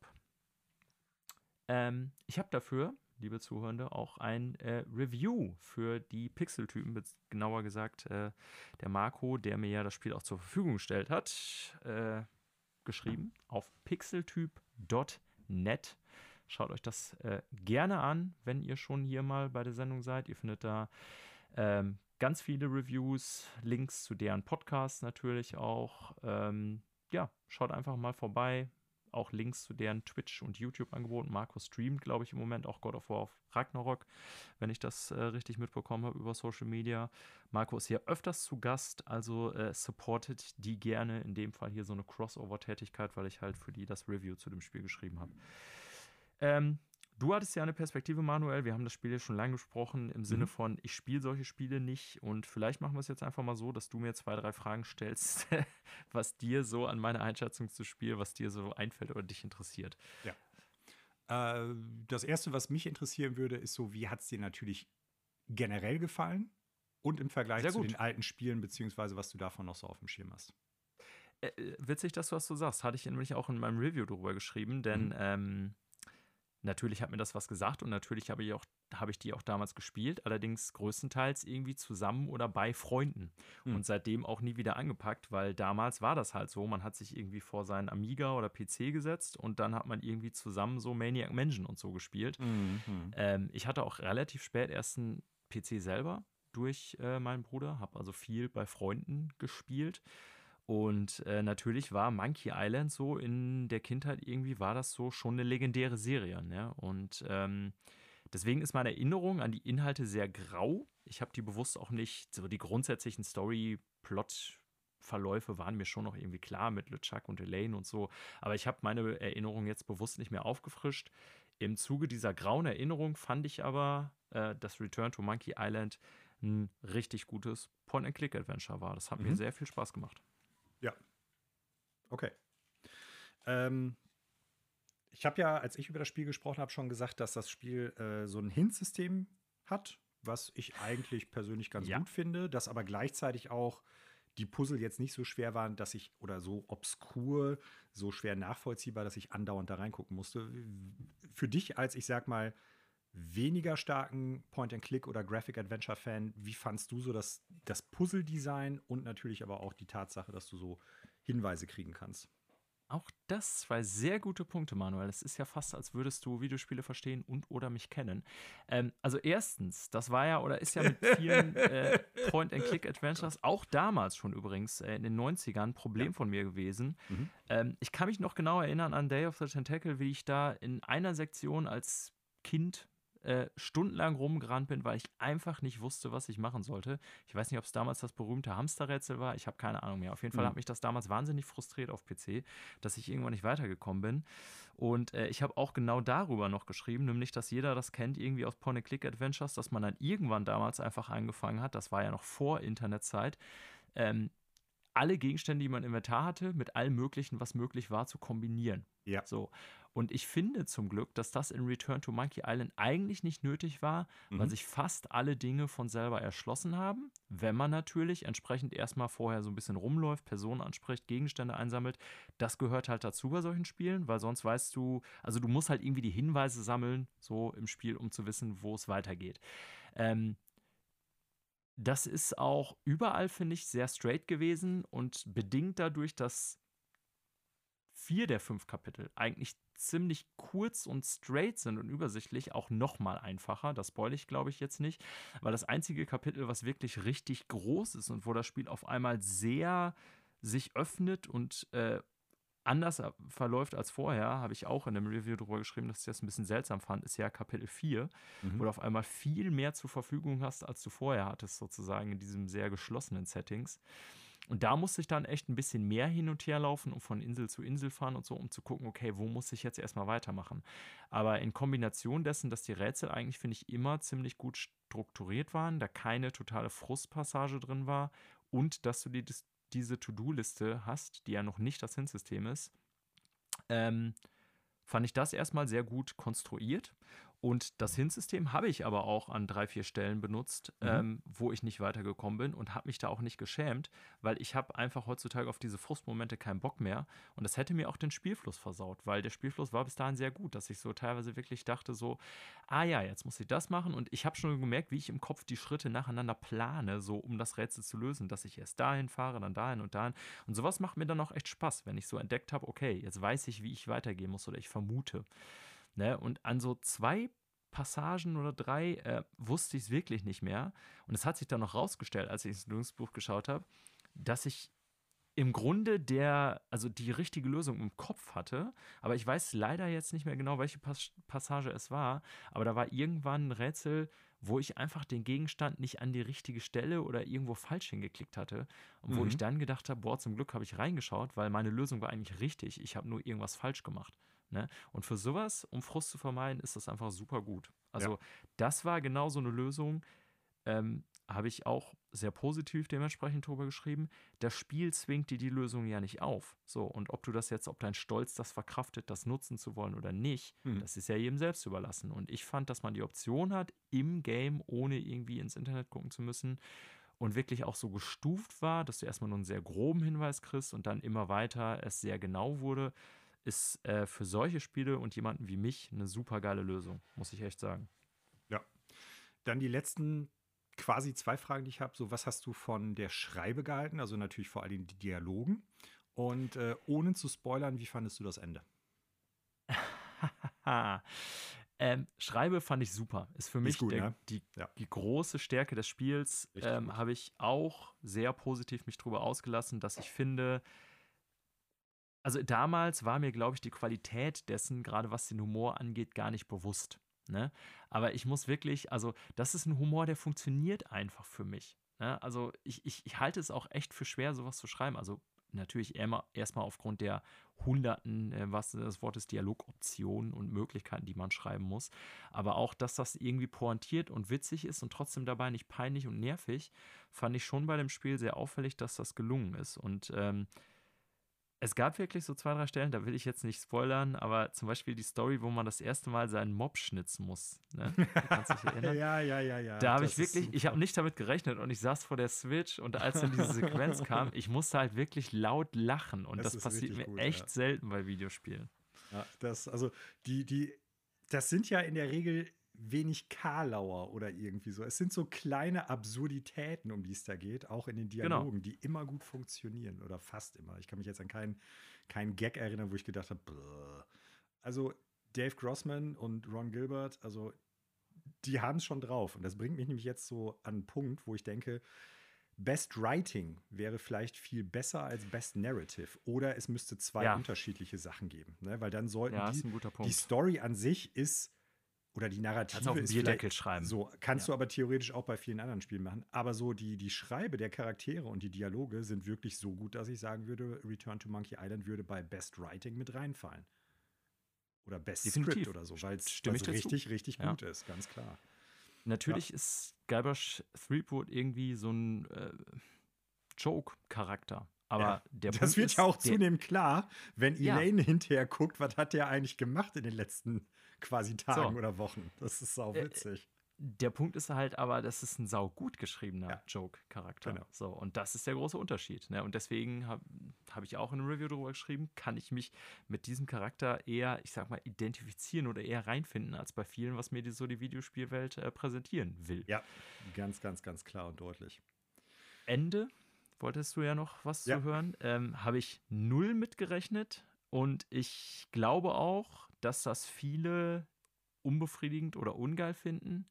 Ich fand es irgendwie echt witzig, muss ich sagen. Okay. Ich wusste überhaupt nicht, was mich erwartet. Alle haben ja gedacht, so, "Ah, es wird die große Auflösung Secret of Monkey Island. Naja, vielleicht ist es das auch, je nachdem, was ihr daraus macht. Aber ähm, ich habe da nicht mit gerechnet und ich fand es irgendwie auf eine witzige Art und Weise. Hat es, also hat es mich echt überrascht. Null habe ich damit gerechnet und ähm, dachte dann so, äh, okay, das ist jetzt die Konklusion. Aber dann dachte ich irgendwie, ja, geil, dass ihr die Eier hattet, das zu machen. Finde ich cool. Ja, ich habe da eine andere Meinung zu, da können wir mal privat drüber sprechen, weil da müsste man spoilern. Ja.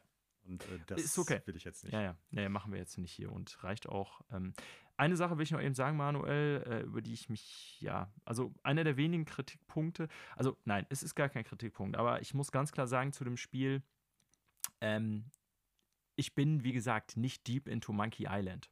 Ne? So, ich, ich habe die seitdem die damals rauskamen nicht mehr gespielt. Das letzte Monkey Island, was ich gespielt habe, war äh, 97er, wie hieß das noch? Curse of Monkey Island war das, ne? Das erste, was diesen Comic-Look Mm, hatte. Ja, ich meine wohl.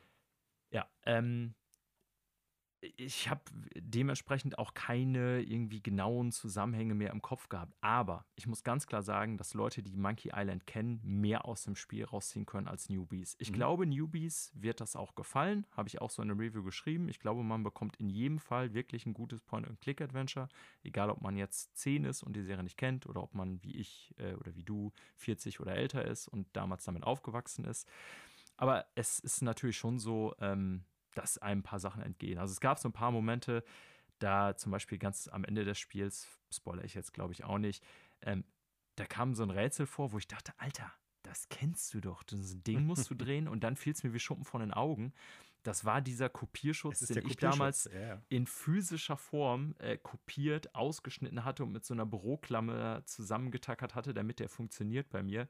Der kam halt auch in dem Spiel vor und da musste ich wirklich lachen, weil ich so witzig fand, dass sie das eingebaut haben. Aber das sind so Sachen, die entgehen einem halt sonst natürlich. Ne? Ja, das ist klar.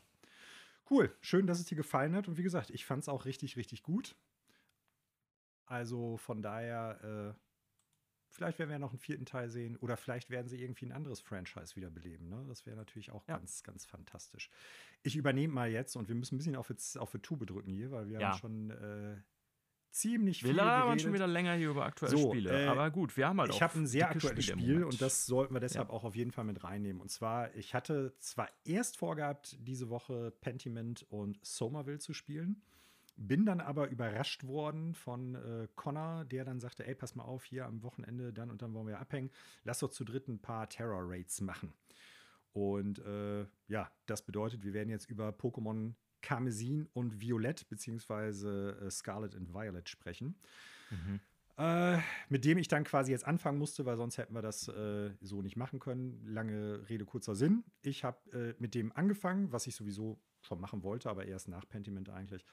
Und äh, habe viele Gedanken. Ich glaube, man kann es relativ kurz machen. Die meisten Zuhörenden werden schon so ein bisschen mitgekriegt haben, das Spiel wird gerade meines Erachtens auch sehr zu Recht für Verrissen. die technischen Probleme, die es hat, einfach äh, gescholten. Ne? Das, und das muss man auch ganz klar sagen. Wir haben eben über God of War Ragnarok gesprochen und Pokémon ist, ich sag mal, ein Spiel, das garantiert. Nee, das garantiert mehr Geld einfahren wird und dementsprechend eigentlich auch ein höheres Budget haben sollte oder vielleicht sogar hatte als God of War ja. Ragnarok. Und das wird sich auch mehr verkaufen, da bin ich fest von überzeugt. Das ist halt ein Mainline-Pokémon-Teil. Aber was da Game Freak abgeliefert hat, ist technisch gesehen eine absolute Frechheit. Das ist wirklich, das ist unterirdisch. Ähm, die grundsätzlichen Gameplay-Aspekte. Klassisches Pokémon-Gameplay. Fange Monster, Level, Kämpfe gegen Trainer, Kämpfe gegen andere Pokémon, äh, fange neue Pokémon und so weiter. Das funktioniert weiter. Das, das grundsätzliche Gameplay-System ist nicht super erneuert, muss es aber auch gar nicht, weil es halt per se funktioniert und Spaß macht, auch immer noch. Aber was ja. die da technisch abliefern, ist wirklich unter aller Sau. Das geht gar nicht. Also es fängt bei Sachen an, wo dann irgendwie Texturen einfach total matschig und verwaschen aussehen, wie auf dem GameCube, dass die Umgebungsgeometrie halt echt ganz, ganz low ist. Und ich hatte schon bei Bayonetta das kritisiert, aber hier ist es durch die Open World noch mal irgendwie dröger. Ähm, du hast Sachen, die wirklich kurz vor dir erst reinploppen, also geladen werden, irgendwelche Pokémon, irgendwelche Geometrie-Sachen in der, in der Umgebung. Ähm, du hast eine, eine Bildwiederholungsrate, die teilweise, also ohne das jetzt irgendwie gemessen zu haben, aber gefühlt unter 20 Frames per Second rutscht und stottert wie die Pest in allen möglichen Situationen, nicht nur in der offenen Welt, nicht nur wenn tausende Pokémon irgendwie auf dem Bild sind, sondern teilweise in Zwischensequenzen, teilweise in geometrisch total einfachen Passagen, wo du einfach nur einem Pokémon hinterhergehen musst, weil es die Story verlangt. Äh, teilweise in den Kämpfen, wo auch nicht wirklich jetzt grafisch was abgeht oder sowas.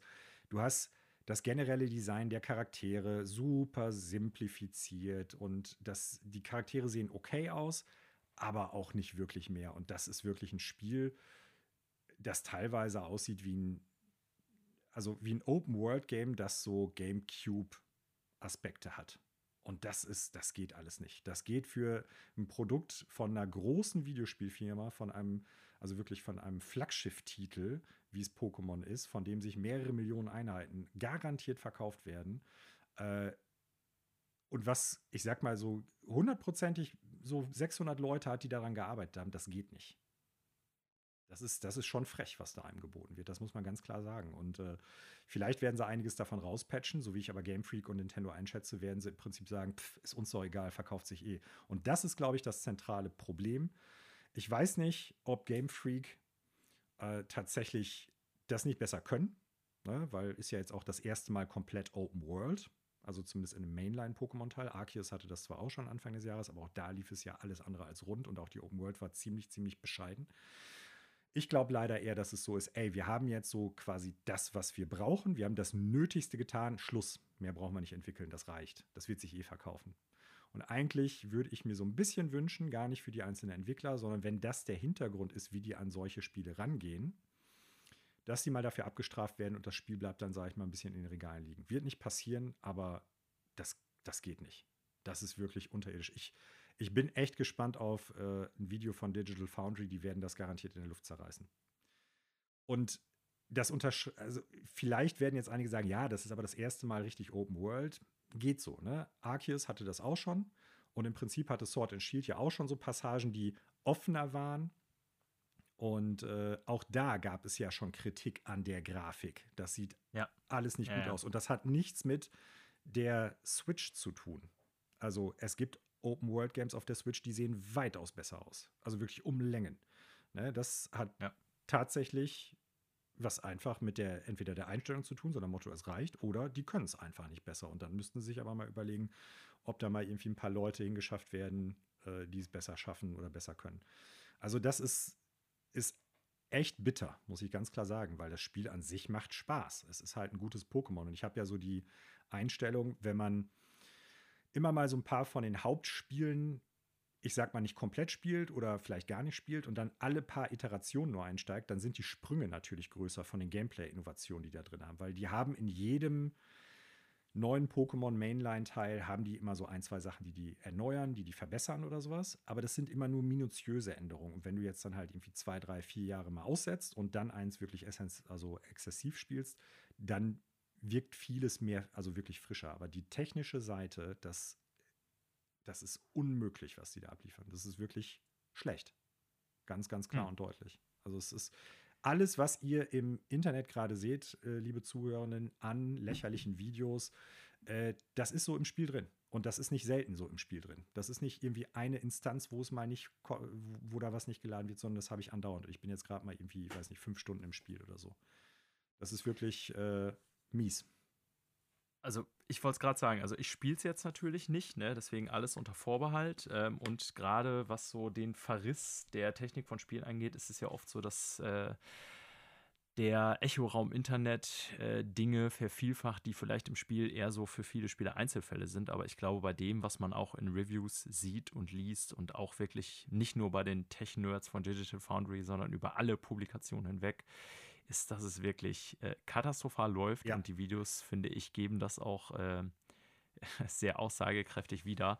Und also, ich habe gerade nochmal nachgeguckt. Ne? Du hast es ja schon mal gesagt. Pokémon ist tatsächlich immer noch ähm, das highest grossing Media Franchise ever. So, ja. Vor Marvel, ähm, vor Star Wars und so weiter und so fort. Ja, richtig. Und zwar durchaus noch mit Abstand. Und ja. da muss man jetzt fairerweise sagen, zählt alles zu, also sowohl Licensed Merchandise als auch Videogames, als auch Bücher, als auch Figuren, Filme, Serie, pipapo. Ähm, aber bei den Basis, anderen Franchises auch. Genau, so. Die Basis all dessen sind ja aber nach wie vor die Spiele. Und da muss man jetzt echt sagen, mittlerweile sind wir, glaube ich, an einem Punkt angekommen, dass Nintendo und nochmal zur Klärung für alle, äh, Game Freak ist nicht Nintendo. Game Freak ist eine eigenständige Firma, ähm, also die Entwickler von Pokémon, die äh, aber an denen Nintendo Anteile hat, so muss man sagen. So. Und die entwickeln ja exklusiv zumindest die Hauptteile für Nintendo nach wie vor. Ähm, ich glaube, die müssen sich echt jetzt so langsam was überlegen, dass das schon, ich sag mal, schädigend für die Marke wird. Denn das liest man überall, das wird sich trotzdem millionenfach verkaufen, aber wenn alle Reviewer das bemerken, äh, auch der größte Dummy im Internet darüber berichtet, wie scheiße das aussieht und läuft, wird das irgendwann Backlash haben, auch auf die Marke. Und ähm, du hast es gerade schon angesprochen, jetzt sagen die Leute in einer oder anderen Review Switch, bla bla bla, aber ich habe zum Glück auch schon ganz viele Takes auf Twitter und in Reviews und Netzwerken gelesen, die sagen, ja, ey, klar ist die Switch schwach, ne? Aber schaut euch mal bitte Spiele X und Y an. Das hat nichts mit der Switch zu tun. Das sieht ja aus wie ein unter 360-Spiel, was wir hier geliefert bekommen. Ja, so. Ganz klar. Und also ja, ist auch ich nicht von der Simulation irgendwie was drin, was unfassbar ist. Nee, nee, nee. Ne? Also, also, was auch immer die bei Game Freak machen, ähm, die müssen sich wirklich, glaube ich, ganz dringend überlegen, dass sie jetzt von der Quantität des Outputs mal wegkommen äh, und wieder an ihrer Engine arbeiten oder an, keine Ahnung, den Skills ihrer Engineers oder was auch immer die Ursache dafür ist. Aber das, was ich gesehen habe in Video-Footage und ich habe mir nicht wenig reingezogen, äh, da muss ich ganz klar sagen, ich würde das schlicht nicht spielen das ist zu beschissen. So gut auch der Gameplay-Hook nach wie vor sein mag. Und das wäre meine zweite und letzte Frage zu dem, weil ich glaube, da ist ja schon viel drin. Ähm, also ob es dir gefällt oder nicht. Aber also die technische Seite, puh, da muss man wirklich sagen, also die letzten Game Freak-Spiele, wir haben ja drüber gesprochen, auch bei Archvideos haben wir auch gesagt, das sieht aus wie Scheiße. Ne? Mhm. Und wir erwarten vielleicht schon nicht mehr viel von Game Freak.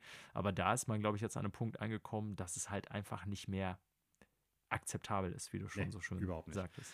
Also wir sind wirklich auf einem Level wie damals bei Mass Effect Andromeda. Und falls du dich erinnerst, das ist ja auch von den, Käufen, äh, von, von den kaufenden Leuten ziemlich abgescholten worden dafür, ne? Also für die ganzen Bugs und Fehler. Aber meines Erachtens nach sind wir da auf einem, auf einem vergleichbaren Level, was manche Sachen betrifft. Also du hast wirklich so Situationen, dass Charaktere, die in der Welt sind, andere Pokémon oder andere äh, NPCs, die gar nicht so weit von dir entfernt sind, in einer reduzierten Bildwiederholungsrate halt sich bewegen. Also im Prinzip nur so aus zwei Standbildern dann halt rumlaufen und so. Also es ist, es ist unsäglich. Und nochmal, wir haben eben über ein Spiel gesprochen, ah. was ich sag mal so zumindest den, den Status als System Seller, den Status als, äh, als Marke, aber auch, ich sag mal, den Wert, und damit meine ich God of War, äh, mindestens ebenbürtig ist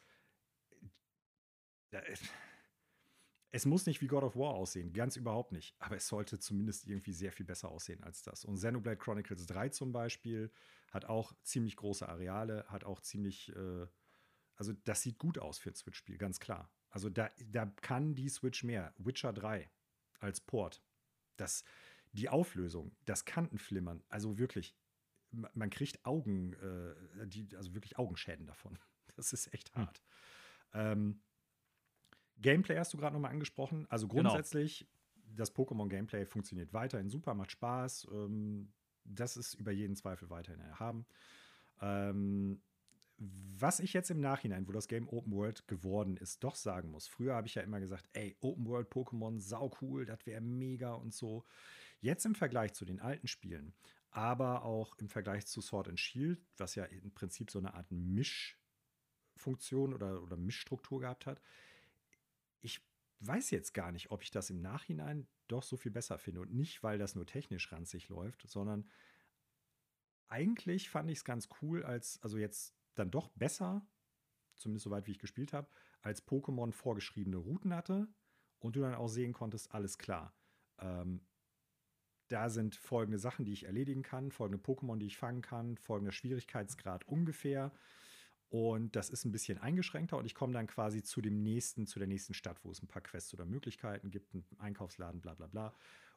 Und gepaart mit dem, was halt Sword and Shield hatte, dass du halt diese großen, größeren, offenen Areale hast, wo du dann auch Pokémon fangen kannst. Ich bin von der offenen Welt noch nicht überzeugt. Und zwar nicht auf technischer Ebene, sondern einfach, weil so die Struktur davon ein bisschen verloren geht. Ah, okay. Ich das eigentlich im Nachgang jetzt ganz gut finde. Obwohl ich früher ja. immer einer derjenigen war, ey, das muss jetzt mal Open World werden, das wäre für Pokémon sau cool. Ich bin jetzt, ich muss meine, meine Aussage da eventuell revidieren. Ich werde jetzt weiterspielen. Ähm, mal gucken, wie das so nach ein paar weiteren Stunden ist, ob ich das dann ähnlich sehe. Aber jetzt gerade, weiß ich nicht, ich glaube, die Hybrid-Methode, so von wegen lineare äh, Routen, die dann halt quasi so kreuzungsartig bestimmte offene Welten haben oder irgendwelche Städte oder so, jetzt gerade muss ich sagen, finde ich so, fände ich so besser. Ja, enttäuschendes Spiel auf technischer Ebene, absolut. Hm. Ja, also Pokémon, wie gesagt, für mich hat sich das nie so richtig aufgetan. Ähm, ich glaube, das Grundprinzip bleibt nach wie vor super, so habe ich dich auch verstanden, trotz den mhm, Zweifeln, ob Open World jetzt ein Zugewinn ist. Soll ja auch nicht heißen, so habe ich dich zumindest nicht verstanden, dass es ein schlechtes Spiel ist bisher, Nein. aber ja, man kann Technisch, natürlich ja. irgendwann, irgendwann an der Technik nicht mehr vorbeigucken. Äh, Und in dem Spiel, Fall ist das ja. so. Ja. Gut, viel gespielt über aktuelle Spiele, aber so ist das. Wir sind Ende des Jahres und es sind ein paar dicke Spiele, auch Pokémon. Ähm, dann, Manuel, lass uns doch jetzt mal zu den Nachrichten kommen. Alles klar. So, Manuel, wir haben heute wieder einige äh, Items hier aus der Welt der Videospielbranche, äh, Nachrichten zusammengesucht. Ein paar kleinere, ein paar größere. Wie so oft fangen wir mal mit den Stories an, die so ein bisschen, ich sag mal, mehr Fleisch auf dem Knochen haben, glaube ich. Äh, und da gab es mal wieder als erste Nachricht eine kleine Interviewserie, ne, genauer gesagt ein Interview mit Phil Spencer in dem er einiges erzählt hat, äh, das dann von diversen Medien aufgegriffen wurde. Und ich denke, das ein oder anderes andere Interessante war dabei. Ähm, mhm. Es ist ja immer noch so, dass die Blizzard Activision Übernahme durch Microsoft nicht abgeschlossen ist. Äh, Im Moment hängt es vor allen Dingen auch unter anderem an den Wettbewerbshütern der Europäischen Kommission, die zuletzt sagten, dass sie nochmal eine ähm, ja, weitergehende Prüfung äh, der Zusammenhänge jetzt erstmal vornehmen wollen, bevor sie ein Okay oder halt nicht Okay geben. Das heißt, es kann sich noch etwas hinziehen. Und im Zuge dessen wird natürlich auch weiterhin scharf diskutiert über die Call of Duty auf PlayStation Saga. Haben wir schon ganz oft drüber angesprochen. Die letzten Wochen haben wir jetzt keine Updates mehr dazu gegeben, weil ich finde, so wirklich was Relevantes war da nicht bei. Jim Ryan hat weiter rumgeheult. Phil Spencer hat weiterhin gesagt, ja, nee, ist ja alles total Quatsch, weil Sony ist ja Marktführer, pipapo. Äh, jetzt gab es ja allerdings ein paar neue, ich sag mal, Perspektiven dazu. Und das fand ich selber tatsächlich ganz interessant. ist gut ausgedrückt. Super. Ja, ich, ich, ich fand das, also, ne, wir kritisieren ja oft Phil Spencer, dass der so als äh, durchtrainierter Medienprofi natürlich immer so ein bisschen erzählt in der Öffentlichkeit, was äh, am besten ankommt. Also sprich, ich kaufe dem nichts ab von dem, was der erzählt. Also ob das wirklich die Intention von Microsoft sind, äh, weiß ich nicht. Aber ich fand es zumindest äh, interessant, was er hier erzählt hat. Ich habe natürlich auch nur das Transkript äh, mir so angeguckt, was Seiten da als wichtige Info rausgenommen haben. Nicht das ganze Video-Interview, Podcast war es, glaube ich. Ähm, wie auch immer, er hat gesagt, dass die eigentlichen äh, Interessen bei der Übernahme von Black die äh, Activision Blizzard ähm, nicht Call of Duty sei, ähm, sondern eigentlich der Mobile-Sektor und was Activision Blizzard da bietet, was natürlich vor allen Dingen äh, King ist. Mhm. Und ich bin mir noch nicht ganz sicher, inwiefern ich das glauben soll. Ich finde, das, was er da erzählt, ist sehr schlüssig. Ähm, so von den Zahlen her, weil die Zahlen in dem Sinne lügen ja nicht, was Anteil des Umsatzes angeht und auch was die Spielerzahlen von King, von den Candy Crush Saga angeht. Ähm, aber glaubst du, dass es wirklich so ist, wie er behauptet, dass der eigentlich dicke Fisch, den die sich mit Activision Blizzard an Land ziehen wollen, ja der Zutritt zum mobilen Spielesektor ist? Also, ich habe das gelesen habe mir gedacht, okay, wenn das euer, euer Blickwinkel auf die ganze Sache ist, warum habt ihr in den letzten Monaten, als das immer wieder debattiert worden ist, wie wichtig Call of Duty sei oder nicht sei, das nicht schon viel früher angeführt? Ich habe so ein bisschen das Gefühl gehabt, äh, da hat irgendein Marketingfuchs jetzt gesagt, ey, pass mal auf, wir müssen ein bisschen von der Sache, die wir jetzt immer, immer im, äh, im Lichtkegel haben, ablenken, über dieses Call of Duty-Ding zu sprechen und eigentlich quasi sagen, ey, pass auf, uns geht es ja auch gar nicht darum. Äh, und äh, was können wir da nehmen? Ah ja, Mobile-Markt. Also mit Sicherheit wird das für die auch relevant sein, ganz, ganz, ganz klar und deutlich. Ähm, ich kann dir jetzt aber zum Beispiel nicht unbedingt sagen, ähm, die sprechen hier, also in dem Artikel, den ich gelesen habe, wird von Phil Spencers Seite aus ganz viel davon einge darauf eingegangen, wie viele Millionen Leute was jeweils spielen. Ne? 52 genau. Mil 240 Millionen Spieler spielen Candy Crush, äh, beziehungsweise Spiele von King, den Candy Crush-Machern die ja zu Activision ja. Blizzard gehören. Und knapp 31 Millionen spielen halt World of Warcraft und Diablo von Blizzard und 97 Millionen spielen halt Call of Duty von Activision. Ja, das ist schön. Das ist schön, dass es da diese Zahlen gibt. Aber die Frage ist ja im Endeffekt, wie viel sind davon dann genau. Und das steht jetzt hier zumindest im Einzelnen nicht aufgeschlüsselt. Weil Candy Crush, soweit ich weiß, ist das ein Free-to-Play-Game. Du kannst da halt Kohle reinstopfen, meine ich, ne? Aber ich meine, vielleicht kannst du es mal eben so nachgucken. Das heißt, wie viele von diesen 240 Millionen Spielern stopfen denn da auch wirklich Geld rein? Und wie viel steckt da jeder rein? So, das ist, ist eine Sache, die mir daraus nicht schlüssig wird und wo ich dann nicht ausschließen kann, ob das hier eigentlich nicht eine Nebelkerze ist, die da geschmissen wird. Nochmal, das wird mit Sicherheit wichtig für die sein. Äh, gucken wir auf Game Pass. Ich glaube, da spielt es keine Rolle. Also King, Candy Crush oder sowas. Ja, also was ich sagen kann, ich versuche das gerade mal hier rauszufinden. Ja. Ähm, wenn man den Umsatz von Activision Blizzard aufschlüsselt, mhm. ist tatsächlich, es unterscheidet sich je nach Quartal ein bisschen, weil natürlich so gerade Ingame Subscriptions und mhm. in, ähm, Ingame-Auktionen so ein schwankender Wert sind. Der ist ja nicht irgendwie statisch, genauso wie der Gesamtumsatz mhm. nicht statisch ist. Aber über die letzten vier Jahre, die hier angezeigt werden, Quartalsumsätze, war der Anteil der Product Sales, also der verkauften Spiele, jetzt zum Beispiel Call of Duty oder so, mhm. ähm, tatsächlich immer nur so zwischen 20 und 30 Prozent des Gesamtumsatzes. Das heißt, mhm. äh, zwischen 80 und 65 Prozent, sagen wir mal, der Gesamtumsätze von Activision Blizzard kommen aus äh, Ingame-Transaktionen, Subscriptions und äh, ja, also in-game MTX, äh, Items. DLC und Subscription Services. Genau. Mhm. Was ich jetzt nicht finde, ist, an wie viel davon jetzt tatsächlich King Anteil hat. Mhm. Ähm,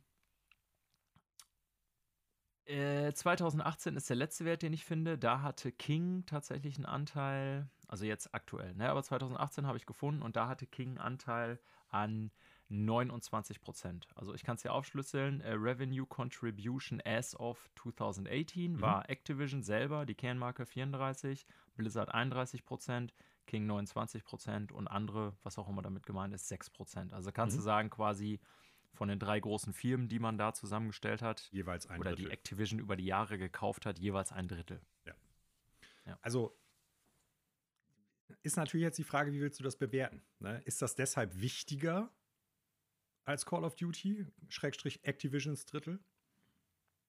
Laut den Zahlen, die du jetzt hast, eigentlich nicht, weil es die, die, geringste Zahl von den dreien ist. Ne? Genau. Also es ist, Ja, das will, ich, da, das will ich Ja. damit sagen. Also Mit mit ja, Sicherheit hier mit den Nutzerzahlen, die sind natürlich Ja. viel höher, das stimmt, weil es Ne? halt mobile ist. Ne? So. Aber da, das ist halt der Punkt. Also mit Sicherheit wichtig für Activision Blizzard, sonst hätten sie damals King nicht gekauft. Mit Sicherheit auch nicht unwichtig für den Kauf jetzt durch Microsoft. Ich habe so den Eindruck, das hat eher was damit zu tun, dass die davon ablenken wollen, dass die Diskussion aktuell nur über Call of Duty geht und wie wichtig das halt für Konkurrenten ist und ob man da eventuell ein Monopol halt irgendwie generiert. Mm. Das ist so mein Eindruck gewesen. Also vielleicht ist es ja auch aufgefallen, dass äh, der teilweise dann auch von Activision Blizzard King spricht mit mal. Um nochmal zu unterstreichen, ja, Leute, eigentlich geht es uns ja gar nicht so sehr um Call of Duty, uns geht es um das andere. Also für mich ist das irgendwie ein, es ist ein Argument, ja, aber es ist ein sehr schwaches Argument. Also Zumindest in der mal, Art und Weise, wie er das jetzt gerade da bringt, ohne es zu unterfüttern. Wenn er mir jetzt irgendwie Zahlen dahin schmeißt und sagt, pass mal auf, mit Candy Crush hat Activision Blizzard irgendwie 70 Prozent des Umsatzes eingefahren im vergangenen Fiskaljahr, dann sieht das ganz anders aus. Oder vielleicht sogar Gewinnspanne oder so. Ne? Aber so Ja. ist das erstmal so eine ganz merkwürdige Sache, auch weil die Diskussion existiert schon sehr lange. Ne? Ob jetzt Call of Duty wirklich dann exklusiv wird, ja oder nein, ob das irgendeine Relevanz für die äh, Mitbewerber am Markt irgendwie hat, ja oder nein. Äh, das hätte man ja schon viel früher schon sagen können, als es darum gegangen ist, pass auf, wir wollen die kaufen. Ja, Und- und das ist tatsächlich, da hast du völlig recht. Also der Zeitpunkt ist tatsächlich das, wo dieses Argument hier am meisten, am ehesten stinkt. Ja. Äh, denn, wie gesagt, die Zahlen an sich, die er präsentiert, lügen ja erstmal nicht. Äh, auch Zahlen sind natürlich immer eine Frage der Auslegung. Ähm, du hast schon gesagt, naja, die Anzahl der Spieler, dass die bei King Mobile deutlich höher ist als bei allen anderen Bereichen von Activision Blizzard. Das sagt erstmal nicht so viel sondern die Frage ist ja, und Microsoft will ja Geld verdienen, woher kommt das? Aber an sich die Zahlen, die er hier präsentiert und sagt, naja, ähm, der Gaming-Markt, also er verkauft das natürlich jetzt hier überkritisch, ne? So, also der Gaming-Mobile-Markt, meine ich, Entschuldigung, wäre der am schnellst wachsende Bereich der, der im Bereich Videospiele. Das glaube ich auch und Das das, lässt auch. sich auch, glaube ich, ganz gut belegen. Äh, und dass trotz, äh, ich sag mal, hoher Zahlen in den vergangenen Jahren, vielleicht auch höher als viele Analysten das erwartet haben, weil wir hatten ja die Debatte, dass Konsolen sterben eigentlich schon vor PlayStation 4, glaube ich, oder weiß ich nicht mehr, aber auf jeden Fall schon Während der viele Jahre. 360 PS3-Ära war das schon ein ganz großes Thema, dass sich Konsolen, also dass das schon die letzte Konsolengeneration sein sollte, weswegen dann ja auch so Leute gesagt haben, sowas wie Wii oder damals auch Kinect, das ist so das letzte Aufbäumen der Konsole an sich. Aber Mobile is where it's at. Also da geht es jetzt äh, in Zukunft nur noch äh, exklusiv hin und die nächsten Konsolen werden sich auch kaum verkaufen. Ne? Also das war schon während der 360 PS3-Ära, ich würde mal sagen, so um 2010 ein ganz großes Thema. Ja. Hat sich Also, nicht so richtig bewahrheitet. genau, der Markt ist größer, ist keine alt. Frage. Aber so, richtig. Äh, Konsolen- oder Heimvideospielbereich nenne ich es jetzt mal, weil auch da die Konsolen wird es ja vielleicht irgendwann nicht mehr geben. Heimvideospielbereich ist aber immer noch existent und stark. Vielleicht nicht so stark wie der Mobile-Markt, Ne? aber stellt ja auch nicht in Abrede, aber jetzt mal so auf seine Argumentation bezogen oder was ich daraus ziehe. Er sagt ja, der Konsolenmarkt selber wird nicht mehr stark wachsen. Ähm, PC-Markt ja. nur in Phasen. Genau, so. Und er sagt, naja, der einzige Markt, von dem man davon ausgehen kann, dass er in Sachen Videospielen noch weiter massiv wächst, ist halt Mobile. Und zumindest dieser Argumentation kann ich folgen, Mhm. weil jetzt auch in Zeiten der Wirtschaftskrise alles, was an Zusatzperipherie da ist, also Konsolen natürlich zusätzliche Kosten sind. Und da Mhm. ist tatsächlich anzuzweifeln, ob man irgendwie Zahlen einer PS2 noch im Moment übertreffen könnte im aktuellen Konsolenzyklus. Ich glaube es nicht. Ähm, und ein Handy hat selbst in der größten Krise eigentlich so ziemlich jeder. Das Ja. heißt, der Rückschluss, dass die Leute darauf ausweichen könnten, ist erstmal gar nicht so falsch. Allerdings, ne, oder ich habe da ein großes Aber, zwei weiter. große Aber, aber sag du zuerst. Ja, so. Ne, ich, ich will noch eben sagen, er sagt ja auch, ähm, in dem Bereich hat Microsoft bisher ohne Activision Blizzard wirklich nur einen sehr schwachen Zugang. Und es gibt ja auch bestätigte Gerüchte, will ich es mal nennen, darüber, dass Microsoft im Grunde eine eigene äh, Spiele-App noch weiter pushen will, auf den Markt bringen will, so einen eigenen Market eigentlich für mobile Bereiche.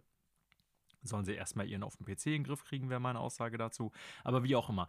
Den Punkt, dass sie im Bereich Mobile nicht besonders stark sind, den hat er. Und dass das natürlich für die ein Wachstumsmarkt ist. Aber alles andere, also wie gesagt, ich glaube, Phil Spencer, der wird dir auch seine Mutter verkaufen, wenn es den Zwecken dient. Und ja. ähm, das Timing dessen ist, wie du schon sagst, mit Sicherheit nicht zufällig. Ja. Mhm. Ich, ich ja frage mich auch, naja, der Mobile-Markt wächst, aber ähm, die Frage ist ja nicht nur, wie wächst der sozusagen, sondern wo kannst du da Kohle überhaupt rausziehen? Und das ist ja ein großes Problem für viele äh, Anbieter auf dem Markt.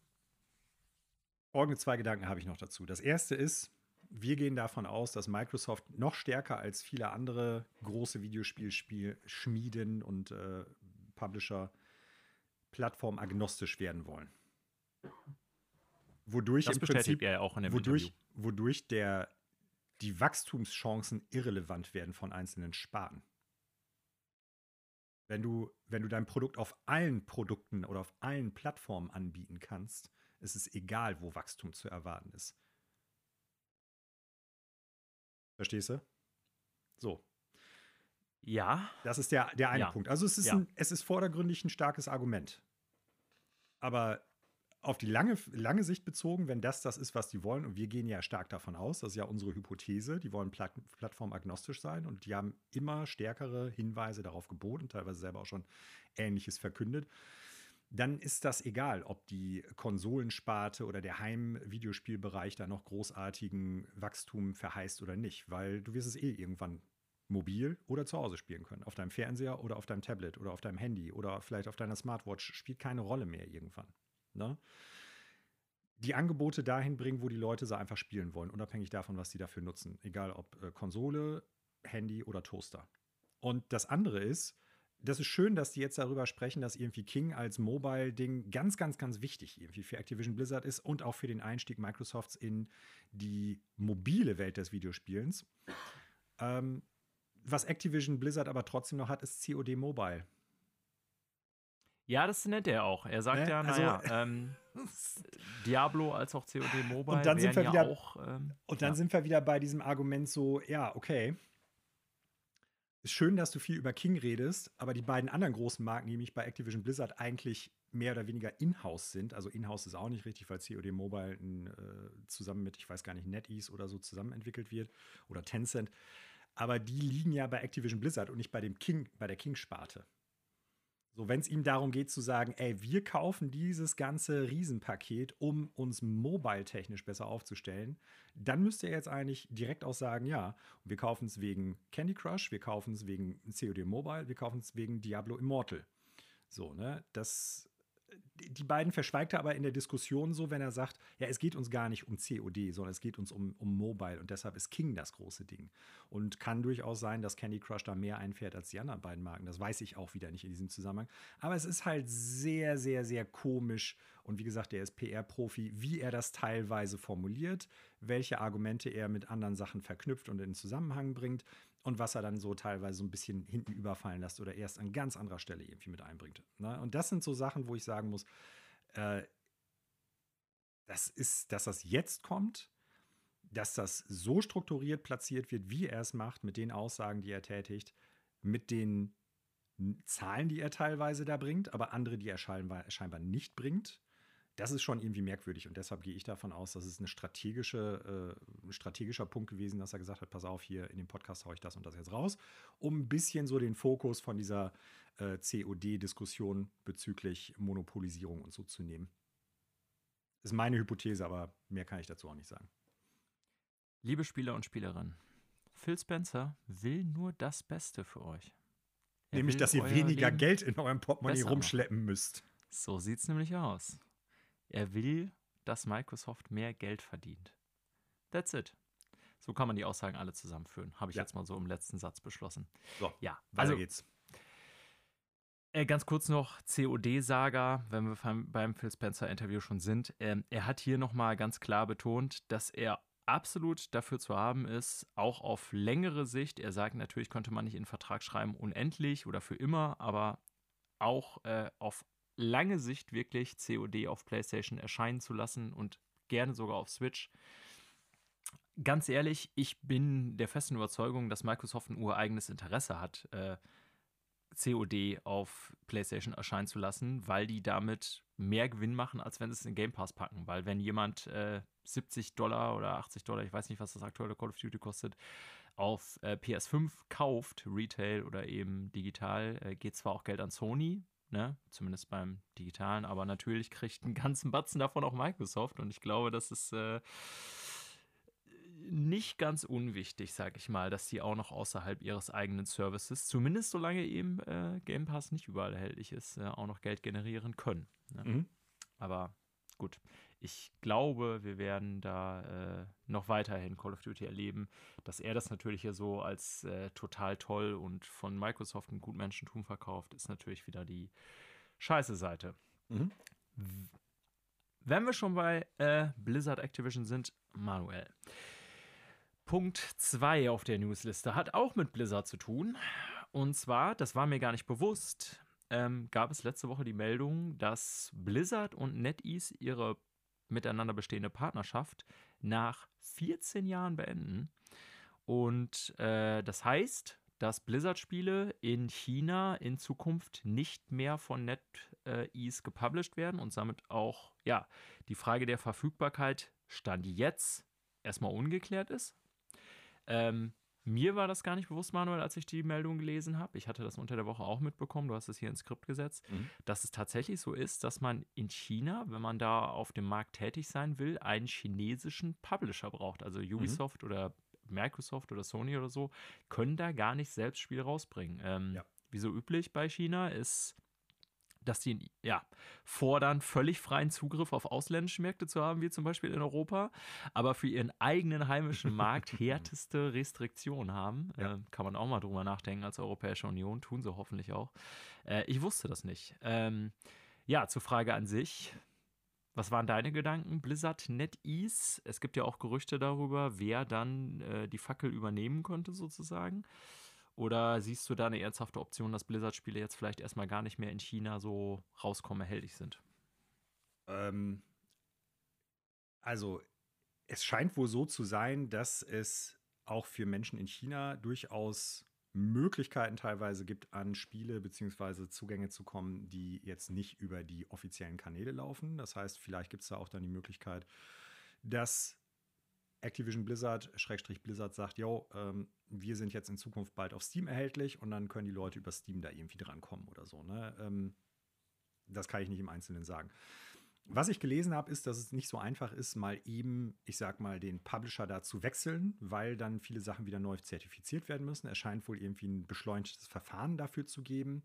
Gleichzeitig ist es aber auch so, dass seit anderthalb Jahren oder so die äh, chinesischen Behörden, die dafür zuständig sind, neue Lizenzen zu vergeben, auch innerhalb des Landes, sehr, sehr, sehr sparsam damit sind, weswegen, ich weiß gar nicht, Tencent oder NetEase auch schon lange keine neuen Spiele mehr rausgebracht haben da. Ähm, ah, okay. Ja. Also, das wird dadurch nicht einfacher. Für mich persönlich ist es halt so ein bisschen die Frage, ja, wer Geschäfte mit dem Teufel macht. Und äh, wer dann der Teufel von hm. den beiden ist, kann sich jeder selber dann überlegen. Ich glaube, das ist, äh, ja, weiß nicht, Belzebub und Satan dann jeweils. Also, das ist irgendwie eine, da geht es wieder rein um Geld. Ne? Es wird irgendwelche Möglichkeiten geben, wenn Activision Blizzard das auf irgendeiner Ebene, glaube ich, wichtig genug ist, dann werden die schauen, dass die mit irgendjemand anderem ins Bett klettern.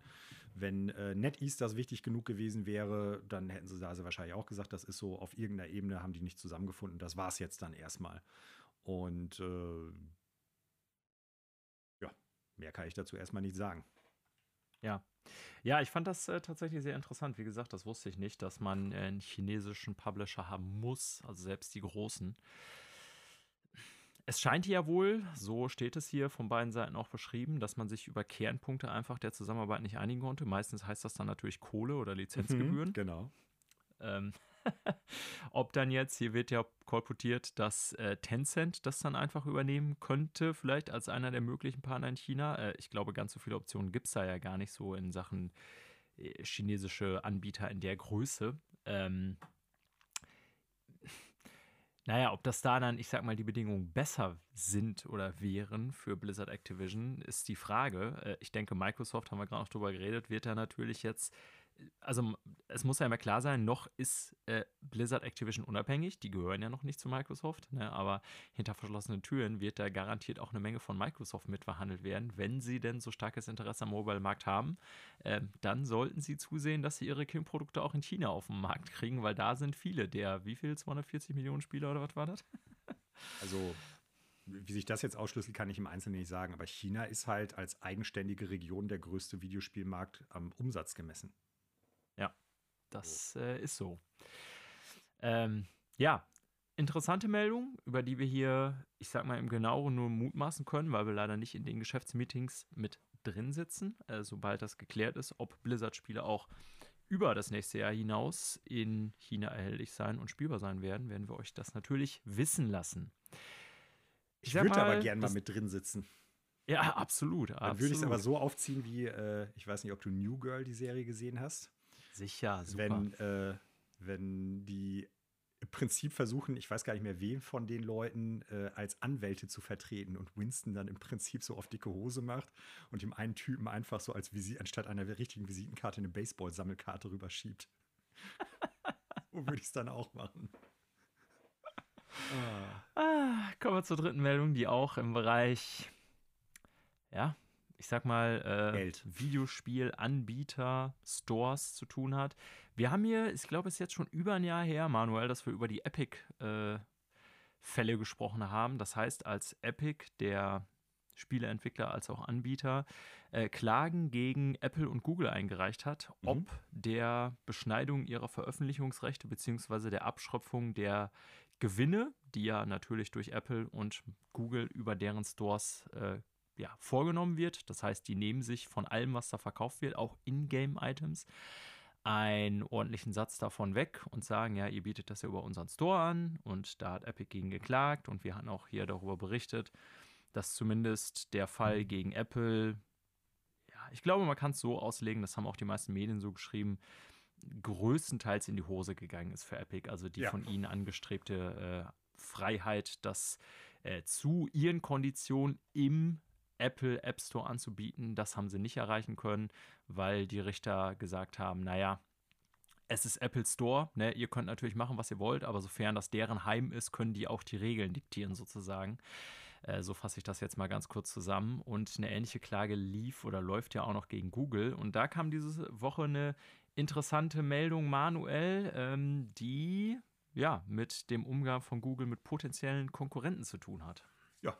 Laut äh, den Gerichtsdokumenten soll es so sein, dass äh, viel Geld geflossen ist von Google an diverse andere äh, Firmen, damit die nicht ein Konkurrenzprodukt zum App Store, beziehungsweise, wie heißt das nochmal bei Google, äh, Android Play Store, zum Play Store aufmachen. Boah, das hat so häufig den Namen gewechselt. Ich bin ja auch mittlerweile kein Google-Nutzer mehr, aber ich glaube, dass es zuletzt Google Play echt hieß oder so. Ich muss es gucken.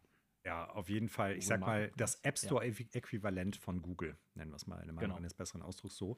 Zum Beispiel sollen da 360 Millionen an Activision Blizzard geflossen sein, äh, über drei Jahre verteilt, damit die im Prinzip nicht irgendwie gucken, dass halt äh, ja, Geld an denen vorbei, beziehungsweise irgendwelche Absatzmöglichkeiten am Play Store vorbei irgendwie entstehen. Ja, oder um es ganz klar zu sagen, dass sie nicht auf die gleiche Idee kommen wie Epic, ihre Spiele selbst am liebsten im Store zu publishen. Ne? Mhm. Wobei, ich, ja, ja, mir ja. ist nicht ganz klar, ich weiß nicht, ob du das irgendwie ver besser verstanden hast als ich, ob es darum geht, dass die nicht äh, Ingame-Sachen bei den Android- bzw. Google-Geräten halt machen oder dass die einfach sagen, passt auf, unabhängig davon, wo ihr das verkauft, bitte macht sowas nicht und ich habe da 360 Millionen, damit ihr es nicht macht.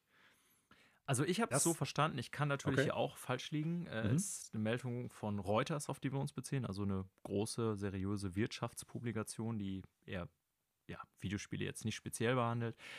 Ähm, ich habe es tatsächlich so verstanden, dass es ähm, darum geht, äh, dass die Publisher, denen hier angeblich von Google Geld gezahlt wurde, also zum Beispiel Blizzard Activision oder auch mhm. Nintendo oder Ubisoft taucht hier, glaube ich, auch auf, die haben angeblich alle von Google Geld bekommen dafür, dass sie nicht auf die Idee kommen, selber ein komplettes Store-System zu etablieren. Und das, mhm. was Epic damit erreichen will, ist ja, glaube ich, folgendes. Die betrachten im Grunde die Endgeräte. Diese Fälle gab es ja auch schon bei Microsoft mit Windows und PC und so als eine offene Plattform. Das heißt, wenn man jetzt ein iPhone in der Hand hat oder irgendwie ein, ja, Microsoft Tablet in der Hand hat oder auch ein PC oder so, müsste es laut Epic ja eigentlich nach freiem Wettbewerb so möglich sein, dass man unabhängig von der Betriebssoftware einen komplett eigenen Store etabliert als Anbieter. Ne, so wie das auch irgendwie, keine Ahnung, in der offenen Märkte ist, äh, in der freien Welt ist, dass jeder irgendwie einen Laden neben dem anderen oder auch woanders eröffnen kann, wo er denn will und man da exklusiv aber nur seine Produkte verkauft. Und mhm. das will ja eigentlich Epic, dass die quasi neben dem offiziellen App Store auf iPhones einen eigenen Store haben, in dem die Kom Kohle komplett an die geht. Das wäre ja ihre liebste Lösung. Ja. Und ich habe das tatsächlich hier so verstanden, als äh, würde Epic das so auslegen und sagen, ja, seht ihr, ähm, Google bezahlt hier Activision Blizzard dafür, dass die gar nicht erst auf die Idee kommen, selber Vertreiber ihres Spiels zu sein, sondern dass sie das weiterhin schön über den Google Play Store machen oder wie das mhm. Ding auch immer heißt. Mhm. Wie das dann technisch überhaupt umgesetzt werden sollte, laut Epic, äh, keine Ahnung, aber so verstehe ich das. Ja. Äh, scheint wohl so zu sein, dass Activision auf jeden Fall gesagt hat, nee, das stimmt nicht äh, ja. Wir sind niemals, niemals unter Druck gesetzt worden oder irgendwie ja. haben äh, Geld dafür bekommen, dass wir solche Bestrebungen bleiben lassen. Naja. Es ist sogar, sie haben sogar gesagt hier, uh, Google never asked, pressured or made, uh, made us agree not to compete with Google Play. Hier steht auch Name, Google Play heißt es. Uh, Activision said und dann sogar Zitat, Epic's allegations are nonsense. fand ich ganz witzig, sehr direkt ausgedrückt ja. auf jeden Fall. Ja. Ähm, ist auch das von außen, denke ich, schwer zu beantworten, ob das jetzt, also die berufen sich alle darauf, dass es letztendlich Kooperationsvereinbarungen sind, die ja alles Mögliche beinhalten können, sage ich mal. Ne? Mhm. Ähm, das ist ja genau das gleiche, wenn PlayStation, was weiß ich, irgendwelche Studios dafür bezahlt, dass deren Spiele auch auf PlayStation rauskommen. Das ist ja erstmal alles relativ normal. Äh, Epic versucht das Ganze natürlich so auszulegen, dass sie sagt, äh, seht ihr, hier wird Schmiergeld gezahlt, äh, damit die keinen Konkurrenten erhalten. Ob eine Firma wie Nintendo, äh, Activision Blizzard überhaupt Interesse daran hätten, eine komplett eigene Vertriebsplattform aufzuziehen, denn das ist ja, worum es hier geht also ich hoffe nicht, dass das bei Nintendo jemals der Fall ist, weil wenn das so wäre, wäre die katastrophal. Das wissen wir beide eh schon. Ja. Ähm, ja, also wir werden das natürlich weiterverfolgen. Äh, der Lawsuit zwischen Google und Epic ist ja, und das war mir auch gar nicht so sehr bewusst, äh, noch längst nicht abgeschlossen. Ne? Und äh, das sind ja jetzt wieder nur Argumente, die versucht Google in seinem Sinne auszulegen. Dass da Zahlungen stattgefunden haben, ist, soweit ich das hier verstehe, auch, glaube ich, unstrittig. Es geht eher um den Zweck der Zahlung. Ja, es bleibt äh, bizarr, aber Epic äh, rettet ja die Spielenden. Ja, ja. Nicht. Also wir haben uns da auch schon häufiger darüber geäußert, wenn ich nicht wüsste, dass es Epic alleine nicht auch darum ginge, noch viel reicher zu werden. Ne? Wenn ich irgendwie wirklich glauben würde, dass Spiele dadurch für Spiele günstiger werden oder irgendwie sich irgendwas verbessern würde, dann würde ich das ja noch mehr unterstützenswert finden. Aber ich glaube einfach nur, dass ähm, Tim Sweeney und weitere einfach auch den Hals nicht vollkriegen, beziehungsweise weniger von ihrem Geld abgeben wollen. Das ist ja. leider das Traurige. Genau so sieht's aus. So, weiter. Ja. Äh, mal wieder Quartalzahlen-Talk, Manuel. Äh, wir reden hier Aufregend. meistens über die großen Publisher und Plattformhersteller, das heißt Sony, Microsoft, Nintendo, haben aber auch immer mal wieder Blick auf die Zahlen von den großen Publishern, die ohne Plattform auskommen, also sowas wie Ubisoft oder in dem Fall Embracer, die ja mittlerweile gigantisch sind und die haben mal einen Rückblick jetzt auf die aktuellen Fiskaljahreszahlen im Vergleich zum letzten Fiskaljahr gegeben. Das wird ja immer so gemacht im Vergleich zu Vorjahren. Da waren ein paar interessante Sachen bei. Ich habe noch speziell hier was zugefügt, äh, wie viele Spiele Sie bis zum Jahr 2026 planen, Manuel. Da kommen wir da vielleicht gleich noch drauf, aber sag uns doch erstmal was zu den äh, Zahlen an sich. Ich denke, da können wir uns wirklich auf ganz wenige Sachen ja, beschränken, im, wenn wir über Embracer reden. Im Endeffekt äh, wenn man das jetzt vergleicht, ist es ja ganz oft so, dass die dann halt äh, vor allen Dingen mit Wachstum prahlen, beziehungsweise dass das ein ganz wichtiger Faktor ist, wie gesund eine Firma dann ist. Und da muss man sagen, der PC- und Konsolenspielemarkt äh, ist um 107 Prozent gestiegen, was den Absatz betrifft, bei 390 Millionen US-Dollar. Und der Mobile Games Markt liegt bei 137 Millionen US-Dollar. Äh, und ist um 67 Prozent im Vergleich zum Vorjahr gewachsen. Also das sind, ja. ohne dass ich da jetzt irgendwie Analyst oder irgendwie so Aktienmensch bin, auf jeden Fall gute Zahlen. Spannend in dem Zusammenhang ist allerdings, dass die, und deshalb habe ich das Thema eigentlich mit aufgeschrieben, äh, sind zwei Sachen. Das eine ist, Volition, die ja für Saints Row verantwortlich sind oder waren, ähm, sind jetzt nicht mehr Volition, sondern gehören ab sofort zu Gearbox. Gearbox. Ja, weil unter anderem äh, Saints Row, das Remake, beziehungsweise ja, Reboot oder wie man es auch immer nennen möchte, ja, Remake ist es ja nicht, Reboot, sorry, äh, das Saints Row, Saints Row Reboot wohl mehr oder weniger stark gefloppt ist. Ne? Ja, ähm, zumindest die Verkaufszahlen Sie, sind die zwar gut, nicht erfüllt. Genau, die Verkaufszahlen ja. sind zwar gut, also haben auch dazu geführt, dass man in dem Quartal mehr eingenommen hat, was die PC- und Konsolensparte betrifft, aber ist weit hinter den Erwartungen, die sie hatten, zurückgeblieben. Und ja. Äh, ja, damit ist dann Volition nicht mehr Volition, sondern macht sehr wahrscheinlich in Zukunft nur noch eins, nämlich Borderlands für Gearbox. Borderlands. So, ne? Alles oh, wird toll. Gearbox, alles wird Borderlands. Und in dem Zusammenhang hat Gearbox auch tatsächlich noch ein neues anderes Studio unter ihre Fittiche genommen, nämlich im Zuge des Aufkaufs von äh, Eidos durch äh, Embracer ist Eidos Shanghai jetzt auch Gearbox geworden.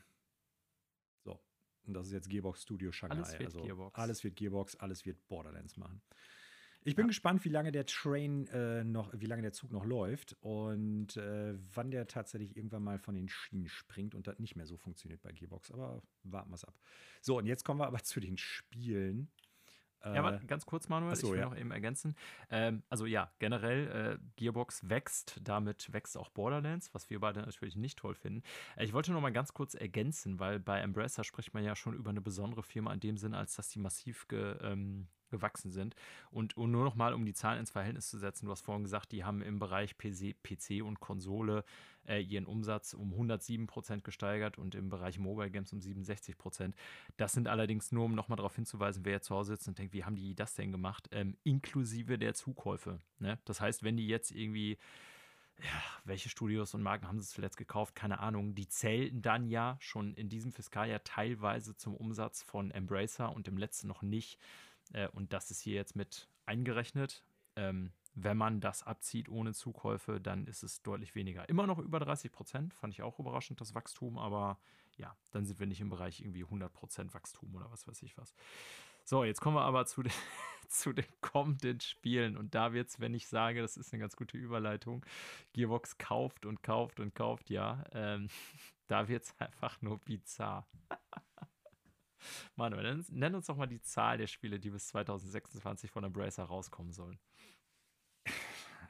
Es ist keine einstellige Zahl, es ist keine zweistellige Zahl, es ist eine dreistellige Zahl. Und zwar 234 Titel haben die in der Mache. Von denen muss man natürlich jetzt dazu sagen, auch nicht ah. gerade wenige für den Mobile-Markt sind. Ne? Also Embracer selber sagt, 25 dieser Spieletitel würden als sogenannte AAA oder nennen wir es mal so Blockbuster-Titel gehandelt werden. Und äh, ja, andererseits sind da auch viele Marken bei, die einfach als Lizenzprodukte rauskommen, so SpongeBob-Sachen oder sowas. Ne? Ja, also Masse statt Klasse? Fragezeichen, wer weiß. Also, ich sag's mal so. Auf der einen Seite erwarte ich von einer Firma, die so groß ist wie Embracer, fast schon mittlerweile einen entsprechenden Output, weil die halt so fucking viele Studios haben mittlerweile. Ja.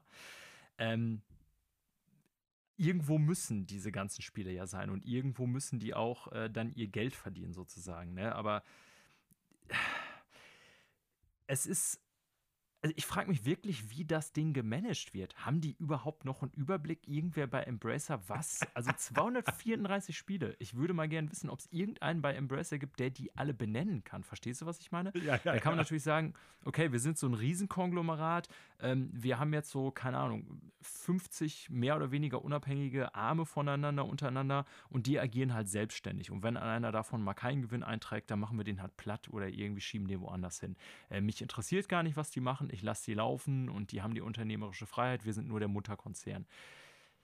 Ich glaube aber, dass das irgendwie der falsche Weg ist, wenn man finanziell ja letztendlich doch die komplette Verantwortung hat. Die müssen ja das ganze Ding zusammenhalten. Ne? Und ähm, also ich frage mich wirklich, ob man da irgendwie noch eine Strategie überhaupt haben kann, wie das äh, Ganze funktionieren soll. Aber ja, ich betrachte das natürlich auch so ein bisschen im Vergleich zu, ich sag mal, Sony First Party. So, ne? Die haben halt eine bestimmte Anzahl von Studios, weiß gar nicht, wie viel es mittlerweile sind, 14, 16, schlag mich tot. Und da weiß man dann, weil man auch Produktionszyklen von Jahren oft hat, so bei Santa Monica oder Naughty Dog oder so, kann man ziemlich genau planen, das und das und das muss dann rauskommen. Hier wirkt das für mich einfach crazy. Also ich habe nochmal geguckt, wenn ich nicht richtig verrechnet habe, sind das 41 Monate. Das heißt, pro Monat bis dahin müssten von Embracer ähm, knapp 5,7 Spiele rauskommen, jeden Monat. Ja, du musst natürlich auch gucken, nicht jedes Spiel wird tatsächlich das Tageslicht erreichen. Nicht jedes Spiel ja, wird rauskommen. Wahrscheinlich. Ja. Äh, und nicht jedes Spiel wird halt für uns sichtbar rauskommen. Das heißt, da werden die Mehrheit der Spiele, behaupte ich jetzt mal, wird Mobile-Kram sein. Ob es dann Schrott ist, weiß ich nicht mal, aber äh, das wird die Masse sein. Ja, und ähm, da gibt es ja durchaus auch das Konzept, dass man eher durch viel dann halt Kohle macht, dass man viele Produkte raushaut und äh, dann brauchst du für jedes Produkt halt nicht, was ich, eine Million Nutzer, sondern dann reichen vielleicht nur 100.000, weil du hast ja noch ja. zehn andere, die genauso viel reinbringen oder so. Ob das deren Konzept ist, weiß ich nicht, aber das ist ja unter Umständen dann auch möglich, dass sie so dann halt diese Sparte zumindest dann betrachten. Es ist eine irre Zahl. Ähm, für mich ist halt tatsächlich auch die langfristige, also die Frage der, der langfristigen Erhaltbarkeit dieser Studios, dieser Marken und dieses ganzen Konstrukts, das die da als Firma aufgebaut haben. Weil ähm, für mich jetzt die Embracer-Spiele und auch der einzelnen Substudios nur bedingt für qualitativen Einschlag bisher irgendwie gelten. Bisher zumindest nicht, ja. also klar, du hast ein paar, du hast ein paar Sachen wie zum Beispiel Metro oder so dabei, aber du hast gleichzeitig auch, und ich greife jetzt mal schon vor, die nächste Nachricht, ein Dead Island 2, das schon, was weiß ich, wie lange in Entwicklung ist und jetzt nochmal verschoben wurde um knapp zwölf Wochen auf äh, April 2023. Ja, hast du schon gesagt. Da sind wir jetzt schon hier bei den kleineren Meldungen, ne? Die fünfte ist, dass wir wieder eine Verschiebung haben von Dead Island 2. ja, ich habe so gelesen und ich wusste gar nicht, also keine Ahnung, jetzt lache ich drüber, aber in dem Moment dachte ich einfach nur so, pff, da war so Schulterzucken-Meme, weil irgendwie, äh, ich weiß gar nicht mehr, ob man bei dem Spiel irgendwie ähm, das verfolgen könnte, was da so an Verschiebungen stattgefunden hat. Ja, falls ihr vorbestellt habt, bis 28. April 2023 müsst ihr warten. Ich glaube, zu Dead Island 2 ist sonst aber auch gar nicht mehr viel zu sagen. Nö. Ähm, wenn, wenn wir schon über äh, Spiele sprechen, die da, ich sag mal, äh, bald erscheinen, oder dann ziehe ich mal hier eins vor, Manuel. Mhm. Ähm, wir reden ja. Ja, Entschuldigung. Ex mal ein bisschen. wow. Äh, wir haben ja lang schon darüber geredet, was wir noch erwarten, was dieses Jahr von CD Projekt Red kommt. Und sie haben immer wieder beharrt darauf, dass das Witcher 3 Update noch kommen sollte, das Next-Gen-Update. Und tatsächlich haben sie es letzte Woche angekündigt. Es kommt am 14.12., ihr Lieben. Ja, und äh, klar, es gibt die üblichen Verbesserungen, wenn wir von einer Last-to-Current-Gen-Version sprechen, mit verschiedenen Grafikoptionen, höherer Framerate, also so das übliche erwarte ich da, wird da kommen. Ne? Dozens of Visual Performance and Technical Enhancements haben sie hier angekündigt, wird es noch geben. Es wird auch nächste Woche, also die Woche, wenn ihr das hier hört, noch ein äh, ja, einen Stream dazu geben oder zumindest ein Video, in dem die ganzen Verbesserungen gezeigt werden von CD Projekt Red. Ähm, inklusive Raytracing Support, pipapo. Interessant fand ich, dass es gleichzeitig auch noch äh, Mod-Support auf Konsole integriert sein soll. Also mhm. ich stelle mir da eine Lösung vor, zum Beispiel bei Bethesda-Spielen, Fallout gab es das ja zuletzt auch, dass auf Konsole irgendwie Mods freigeschaltet waren. Ja, eigentlich eher was, was dem PC vorbehalten ist. Und man die da so, ich sag mal, eine kurierte Mod-Auswahl ähm, ein- und ausschalten konnte. So war es zumindest bei Fallout. Was jetzt hier Integrated Mods heißen soll, die ja mit Sicherheit irgendwie auch vom PC äh, quasi hier übernommen wurden, weiß ich noch nicht. Ich stelle mir da was ähnliches vor. Und es gibt sogar ein bisschen neuen Content im Game, der sich auf die Netflix-Show bezieht. Da war ich hm. erstmal sehr skeptisch, aber naja, gut, wir werden es nächste Woche noch genau sehen. Aber ihr könnt euch erstmal im Kalender markieren, 14.12. Äh, ich werde es definitiv reinschmeißen. Also ich gehe ganz stark davon aus, dass ich bis dahin mit Ragnarok durch bin und ich weiß nicht, ob ich Witcher 3 dann irgendwie wirklich beende. Mit, also nein, ich weiß schon, ich werde es nicht tun. Aber ich werde auf jeden Fall mal reinspielen. Ja. Hast du da noch was zu sagen, Manuel? Willst du es reinwerfen? Nö, eigentlich okay. überhaupt nicht. Ich glaube, äh, ein gutes Spiel wird dadurch besser. Vorteile oder Vorzüge auf Next-Gen-Konsolen ist immer gut. Und äh, soweit ich das auf dem Schirm habe, ist es ja auch ein Gratis-Update. Also von daher, top. Korrekt. Äh, bist du Aktienbesitzer, Manuel? Äh, nein, tatsächlich nicht. Ich bin da ein bisschen zu risikoarm für. Ich auch. Äh, ich bin auch immer noch skeptisch gegenüber diesem naja, Gesamtkonzept, aber es geht jetzt zu weit. Ähm, bist du Firmeninhaber? Die Antwort kenne ich, aber nein. nein. Warum leite ich das so ein? Ähm, vielleicht ist der Begriff Insiderhandel den Menschen ein Begriff, hier bei unserer nächsten Meldung. Insiderhandel bedeutet normalerweise, dass ihr euch bereichert habt an der Entwicklung eines Kurses mit Hilfe von Informationen, die der Öffentlichkeit nicht zur Verfügung standen. So fasse ich es mal ganz kurz zusammen. Ja. Und äh, in diesem Zusammenhang ist tatsächlich letzte Woche eine, ja, man kann schon sagen, echt sehr prominente äh, Person der Videospiellandschaft festgenommen worden, Manuel. Erleuchte uns. Ja, Yuji Naka, einer der äh, Co-Entwickler von Sonic zuletzt äh, berühmt, beziehungsweise eher berüchtigt durch Balan Wonderworld bei Square Enix. Stimmt. Und auch relativ schnell da, ich sag mal, geschasst worden. Hat ja. wohl scheinbar in seiner Zeit, als er bei Square Enix gearbeitet hat, Wind davon bekommen, dass äh, Square Enix eine andere Firma mit einem Dragon Quest Videospiel beauftragt und hat dann halt zusammen mit ein paar anderen Leuten, kurz bevor das angekündigt worden ist, Aktien dieser Firma aufgekauft. Es geht in dem Zusammenhang, jetzt muss ich noch mal eben gucken, um, äh, wie heißt die gute Firma? Aiming, äh, Aiming, genau, das Aiming, eine, äh, ein japanischer Videospielhersteller, halt ein neues Dragon Quest Spiel für Square Enix macht. Und die haben dann einfach Aktien von Aiming aufgekauft, in der äh, Hoffnung oder mit der Spekulation, dass wenn dann dieses Spiel angekündigt wird, die Aktien steigen ne, und man dann einen guten Profit daraus machen wird. Und das ist dann halt die Definition von Insiderhandel, wenn sie da vorher von gewusst haben, dass dieses Spiel existiert. Definitiv. Und äh, dementsprechend ist der gute Yuji Naka zusammen mit einigen anderen Leuten, die bei Square Enix gearbeitet haben oder noch arbeiten, festgenommen worden. So, es gibt da die Rede von äh, umgerechnet knapp 337.250 Dollar, die in Aktien äh, investiert worden sind. Ja, mit der scheinbaren Hoffnung, dass sie dann hinterher natürlich mit einem Profit verkauft werden können. Ja, das reiht sich so ein bisschen in, äh, ich sag mal, so ein paar Sachen von Yuji Naka ein, ob der Typ, ähnlich wie beim Mega Man, äh, ja, Schöpfer oder dem vermeintlichen Mega Man-Schöpfer von äh, früher, ob der wirklich so ein genialer Videospielproduzent ist, äh, wie er immer behauptet hat. Balan Wonderworld sang und klanglos untergegangen. Sehr, sehr, sehr, sehr dröge und schlechtes Spiel.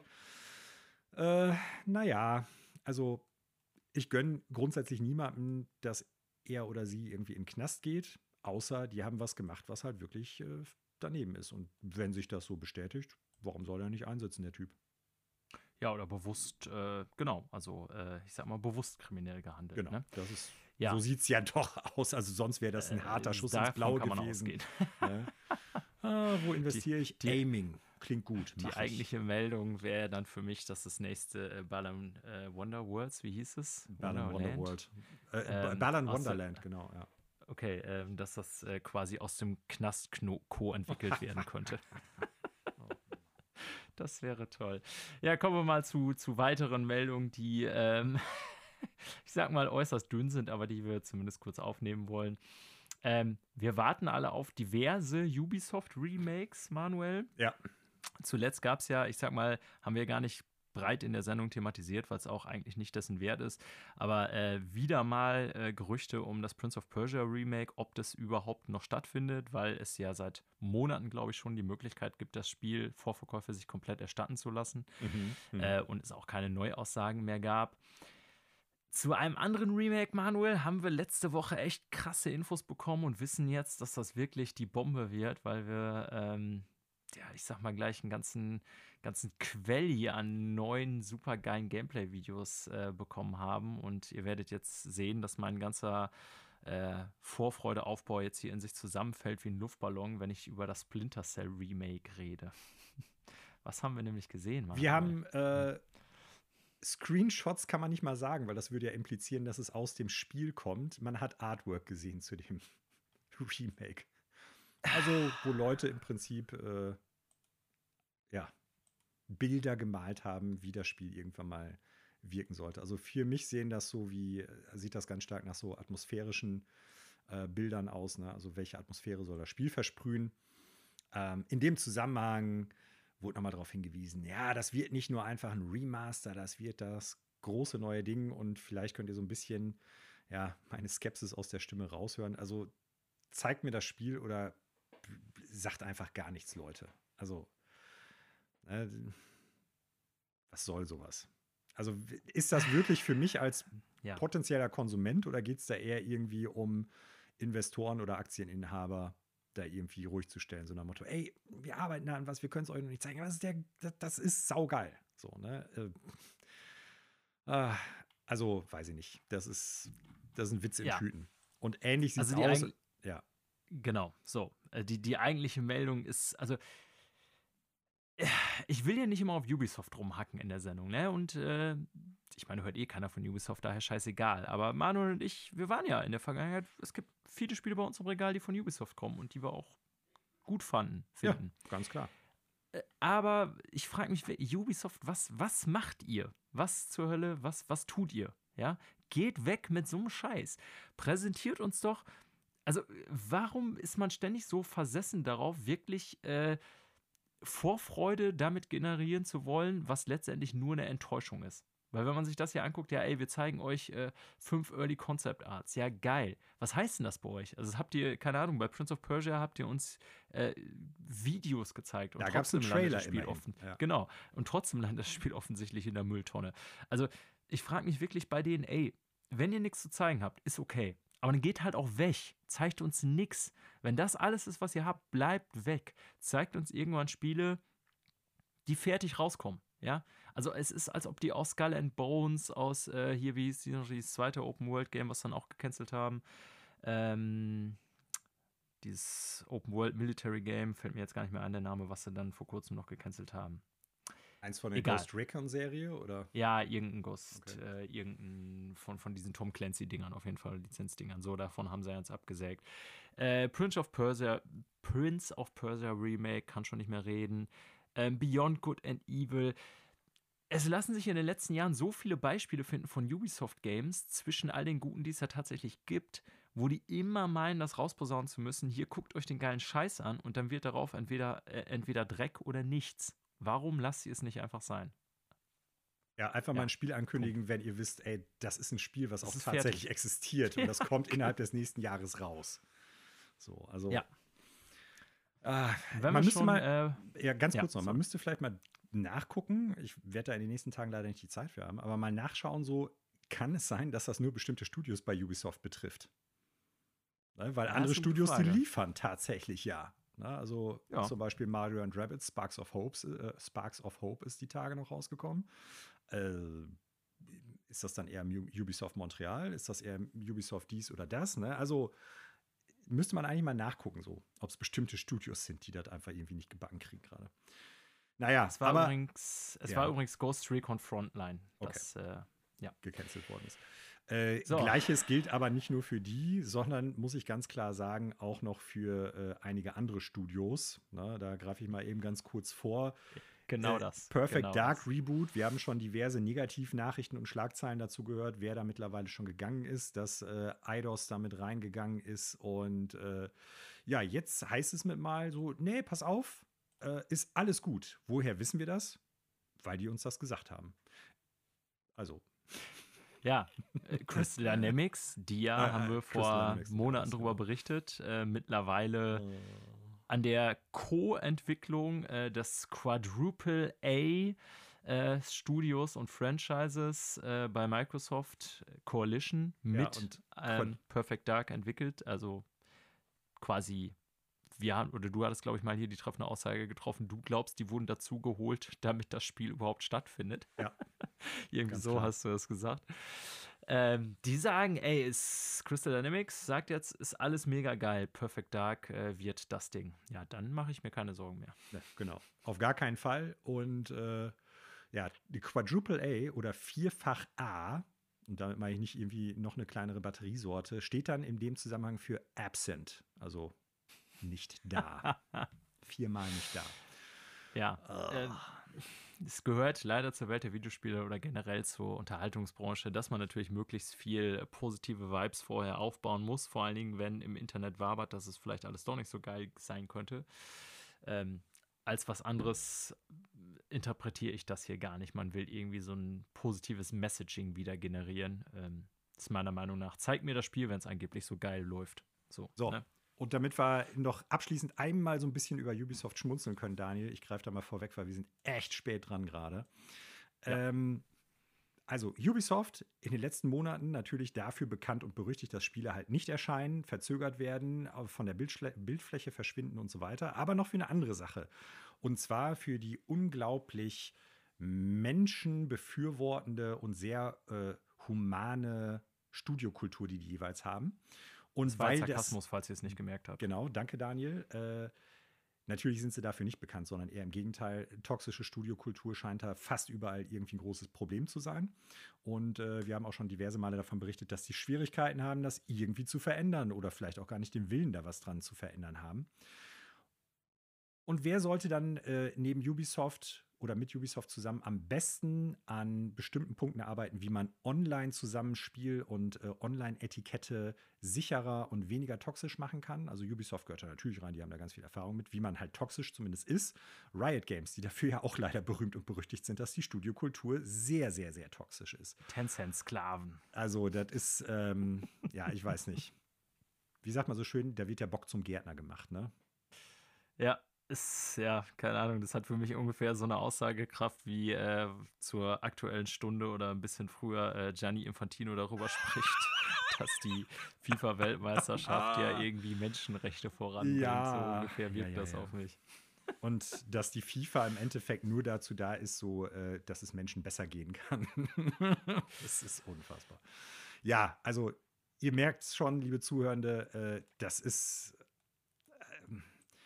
es ist eigentlich ein Witz, wenn man drüber nachdenkt, dass die halt ihren eigenen Kram da nicht geschissen kriegen und gleichzeitig dann irgendwie so einen großen Aufriss machen. Wir wollen schauen, dass Online-Communities äh, sicherer sind, weniger toxisch und so weiter und so fort. Was grundsätzlich absolut richtig und wichtig ist. Darum geht es ja jetzt gar nicht, dass wir das irgendwie sagen, das ist überflüssig oder so. Es mutet halt nur schon ein bisschen äh, merkwürdig an, wenn diese Firmen, die dafür berüchtigt sind, dass es bei denen im Haus genauso läuft, sich dieser Aufgabe stellen wollen. Ne? Also entweder ist das dann jetzt halt so ein Market, Marketing-Ding, um äh, davon abzulenken, dass es bei sich selber nicht hinkriegen. Oder die sind da tatsächlich so verblendet, dass sie meinen, wir müssen das jetzt machen. Also ich halte da gar nichts von. Ähm, das, also nein, anders. Ich glaube, die werden da nichts geschissen kriegen. Also es ist natürlich schon wichtig für die im Sinne von Image, aber auch Kundenpflege, ähm, dass eben nicht ihre Produkte, die ja heutzutage alle online und live und so stattfinden, äh, zu einer toxischen Müllhalde werden. Ähm, der Punkt ist nur, wie gesagt, wie glaubwürdig werden ist das oder sind bei äh, sind äh, wie glaubwürdig ist das bei Firmen, äh, die es ja nicht mehr schaffen, äh, wie man so schön sagt, vor der eigenen Haustür zu kehren. Ja, ähm, genau. Ja. Richtig. Das war es dann auch schon. Ja. Wir haben wieder ein bisschen über Ubisoft gelacht. Alles gut. Was mit den äh, Nachrichten ganz am Ende, Manuel, können wir auch, glaube ich, wirklich kurz halten, weil ich glaube, dich äh, freut es durchaus. Haben wir noch ein kleines Gerüchtchen aus der Gerüchteküche. Ich weiß gar nicht, bist du großer Ninja Gaiden-Fan? Also, es ist ja eine sehr alte Serie bis NES-Arcade-Zeiten zurück, aber ich war nie mhm. into it. Ähm, weiß nicht, ob das dir anders geht, aber angeblich bekommen wir Ninja Gaiden als auch Dead, of, Dead or Alive Reboots. Ähm, ja. Es war, glaube ich, immer die Frage, gerade im englischsprachigen Markt, spricht man es Gaiden oder Gaiden oder keine Weiß Ahnung. es ehrlich gesagt nicht. Ich glaube Gaiden, aber ich ja. spreche kein Japanisch, ich kann das nur raten. Also äh, ja, Team Ninja arbeitet scheinbar an Reboots, was ich grundsätzlich erstmal nicht verkehrt finde. Dead or Alive habe ich jetzt nicht so viel mit am Hut. Äh, Ninja Gaiden schon eher. Die NES-Teile fand ich damals gut, wobei die natürlich unspielbar schwer heutzutage eigentlich sind, wenn man die mit modernen Videospielen vergleicht. Ähm, die 3D-Teile, Ninja Gaiden 1 und 2. Ich vertue mich da immer mit äh, Gaiden Black und was weiß ich, wie die alle heißen. Da gab es ja unterschiedliche Editionen von. Die waren auch super. 3 war eine ganz schöne Grütze. Ich war aber nie jetzt so ein, so ein mega harter Fan oder sowas. Ich fände es cool, wenn die Ninja Gaiden zurückbringen. Allein schon, damit's mal, damit die auch noch was anderes machen als, ich sag mal, NIO oder NIO-Derivate, wobei sie ja auch noch äh, ein paar andere Sachen schon angekündigt haben. Ähm, Fände ich grundsätzlich gut. Ich stelle mir nur die Frage bei beiden Marken, wie die das heutzutage aufziehen, weil ja. Sagen wir mal so, Dead or Alive natürlich noch mehr als Ninja Gaiden, aber da ist es auch drin, sind natürlich schon teilweise äh, ja sehr übersexualisierte weibliche Charaktere drin. So, ne? Und das äh, weiß ich nicht, ob man das heutzutage noch genauso machen könnte oder ob die sagen, wir machen halt einen Reboot, weil wir das alles ein bisschen runterfahren oder die sagen halt, ey, wir machen es, weil es einfach zur Serie dazugehört und packen es trotzdem rein. Also da bin ich tatsächlich fast noch mehr drauf gespannt, wie sie die Serien zurückbringen, wie die dann aussehen und ich sag mal, ob die sich dem der modernen Zeit so ein bisschen, was das betrifft, anpassen oder halt auch nicht. Ja. So, weil äh, Dead or Alive ist da wirklich sehr schwierig teilweise. Ja. Ja, ich habe an beiden Serien äh, kein großes Interesse, aber stimme dir äh, an sich zu. Ich meine, Teen Ninja ist durchaus ein Studio, den ich viel zutraue. Ja, sehe ich ähm, auch so. Und dementsprechend, wenn die jetzt sagen, so, wir bringen irgendwie Ninja Gaiden, Gaiden, wie auch immer, in die Neuzeit, ähm, bin ich durchaus interessiert, mir das mal genauer anzugucken. Ja. ja. Aber auch da müsste man erstmal das fertige Spiel sehen, dass das Gerücht irgendwann zu einer Meldung wird, halte ich für durchaus glaubwürdig. Also scheint für mich jetzt tatsächlich nicht, äh, natürlich einerseits, weil es Team Ninja ist, aber ähm, ja, scheint für mich jetzt auch in der heutigen Zeit nicht völlig äh, außer der, außerhalb der Möglichkeiten, dass man so eine Marke zurückbringt. Genau. Ganz im Gegenteil. Gut, Manuel. Dann war es das mit den Nachrichten als auch einem kleinen Gerüchtchen am Ende. Und damit war es das dann auch für diese Episode von Freunde fürs Extraleben. Mal wieder. Äh, ja, mir bleibt nur am Ende mich wie immer bei dir zu bedanken, bei allen Zuhörenden zu bedanken, egal ob ihr 15, 50, 2 Stunden 25 gehört habt, wie lange auch immer diese Folge im Endeffekt jetzt sein mag. Ähm, wir freuen uns, wenn ihr wiederkehrt, wieder reinhört und es auch weiterempfehlt. Wir freuen uns aber auch, wenn ihr uns Verbesserungen, Kritik, Verbesserungsmöglichkeiten hinterlasst über die sozialen Medien noch sind wir bei Twitter. wir wissen noch nicht, was daraus, was daraus wird. Wir sind bei Instagram, wir sind bei Facebook, wir sind auch über E-Mail zu erreichen, über ffelpodcast.gmail.com. Ähm, schreibt uns gerne, äh, beschimpft uns bitte nicht, aber hinterlasst uns jegliche Kritik oder am besten empfehlt uns einfach weiter. In dem Sinne sage ich Danke und bis zum nächsten Mal. Und ich sage Tschüss und bleibt extra freundlich.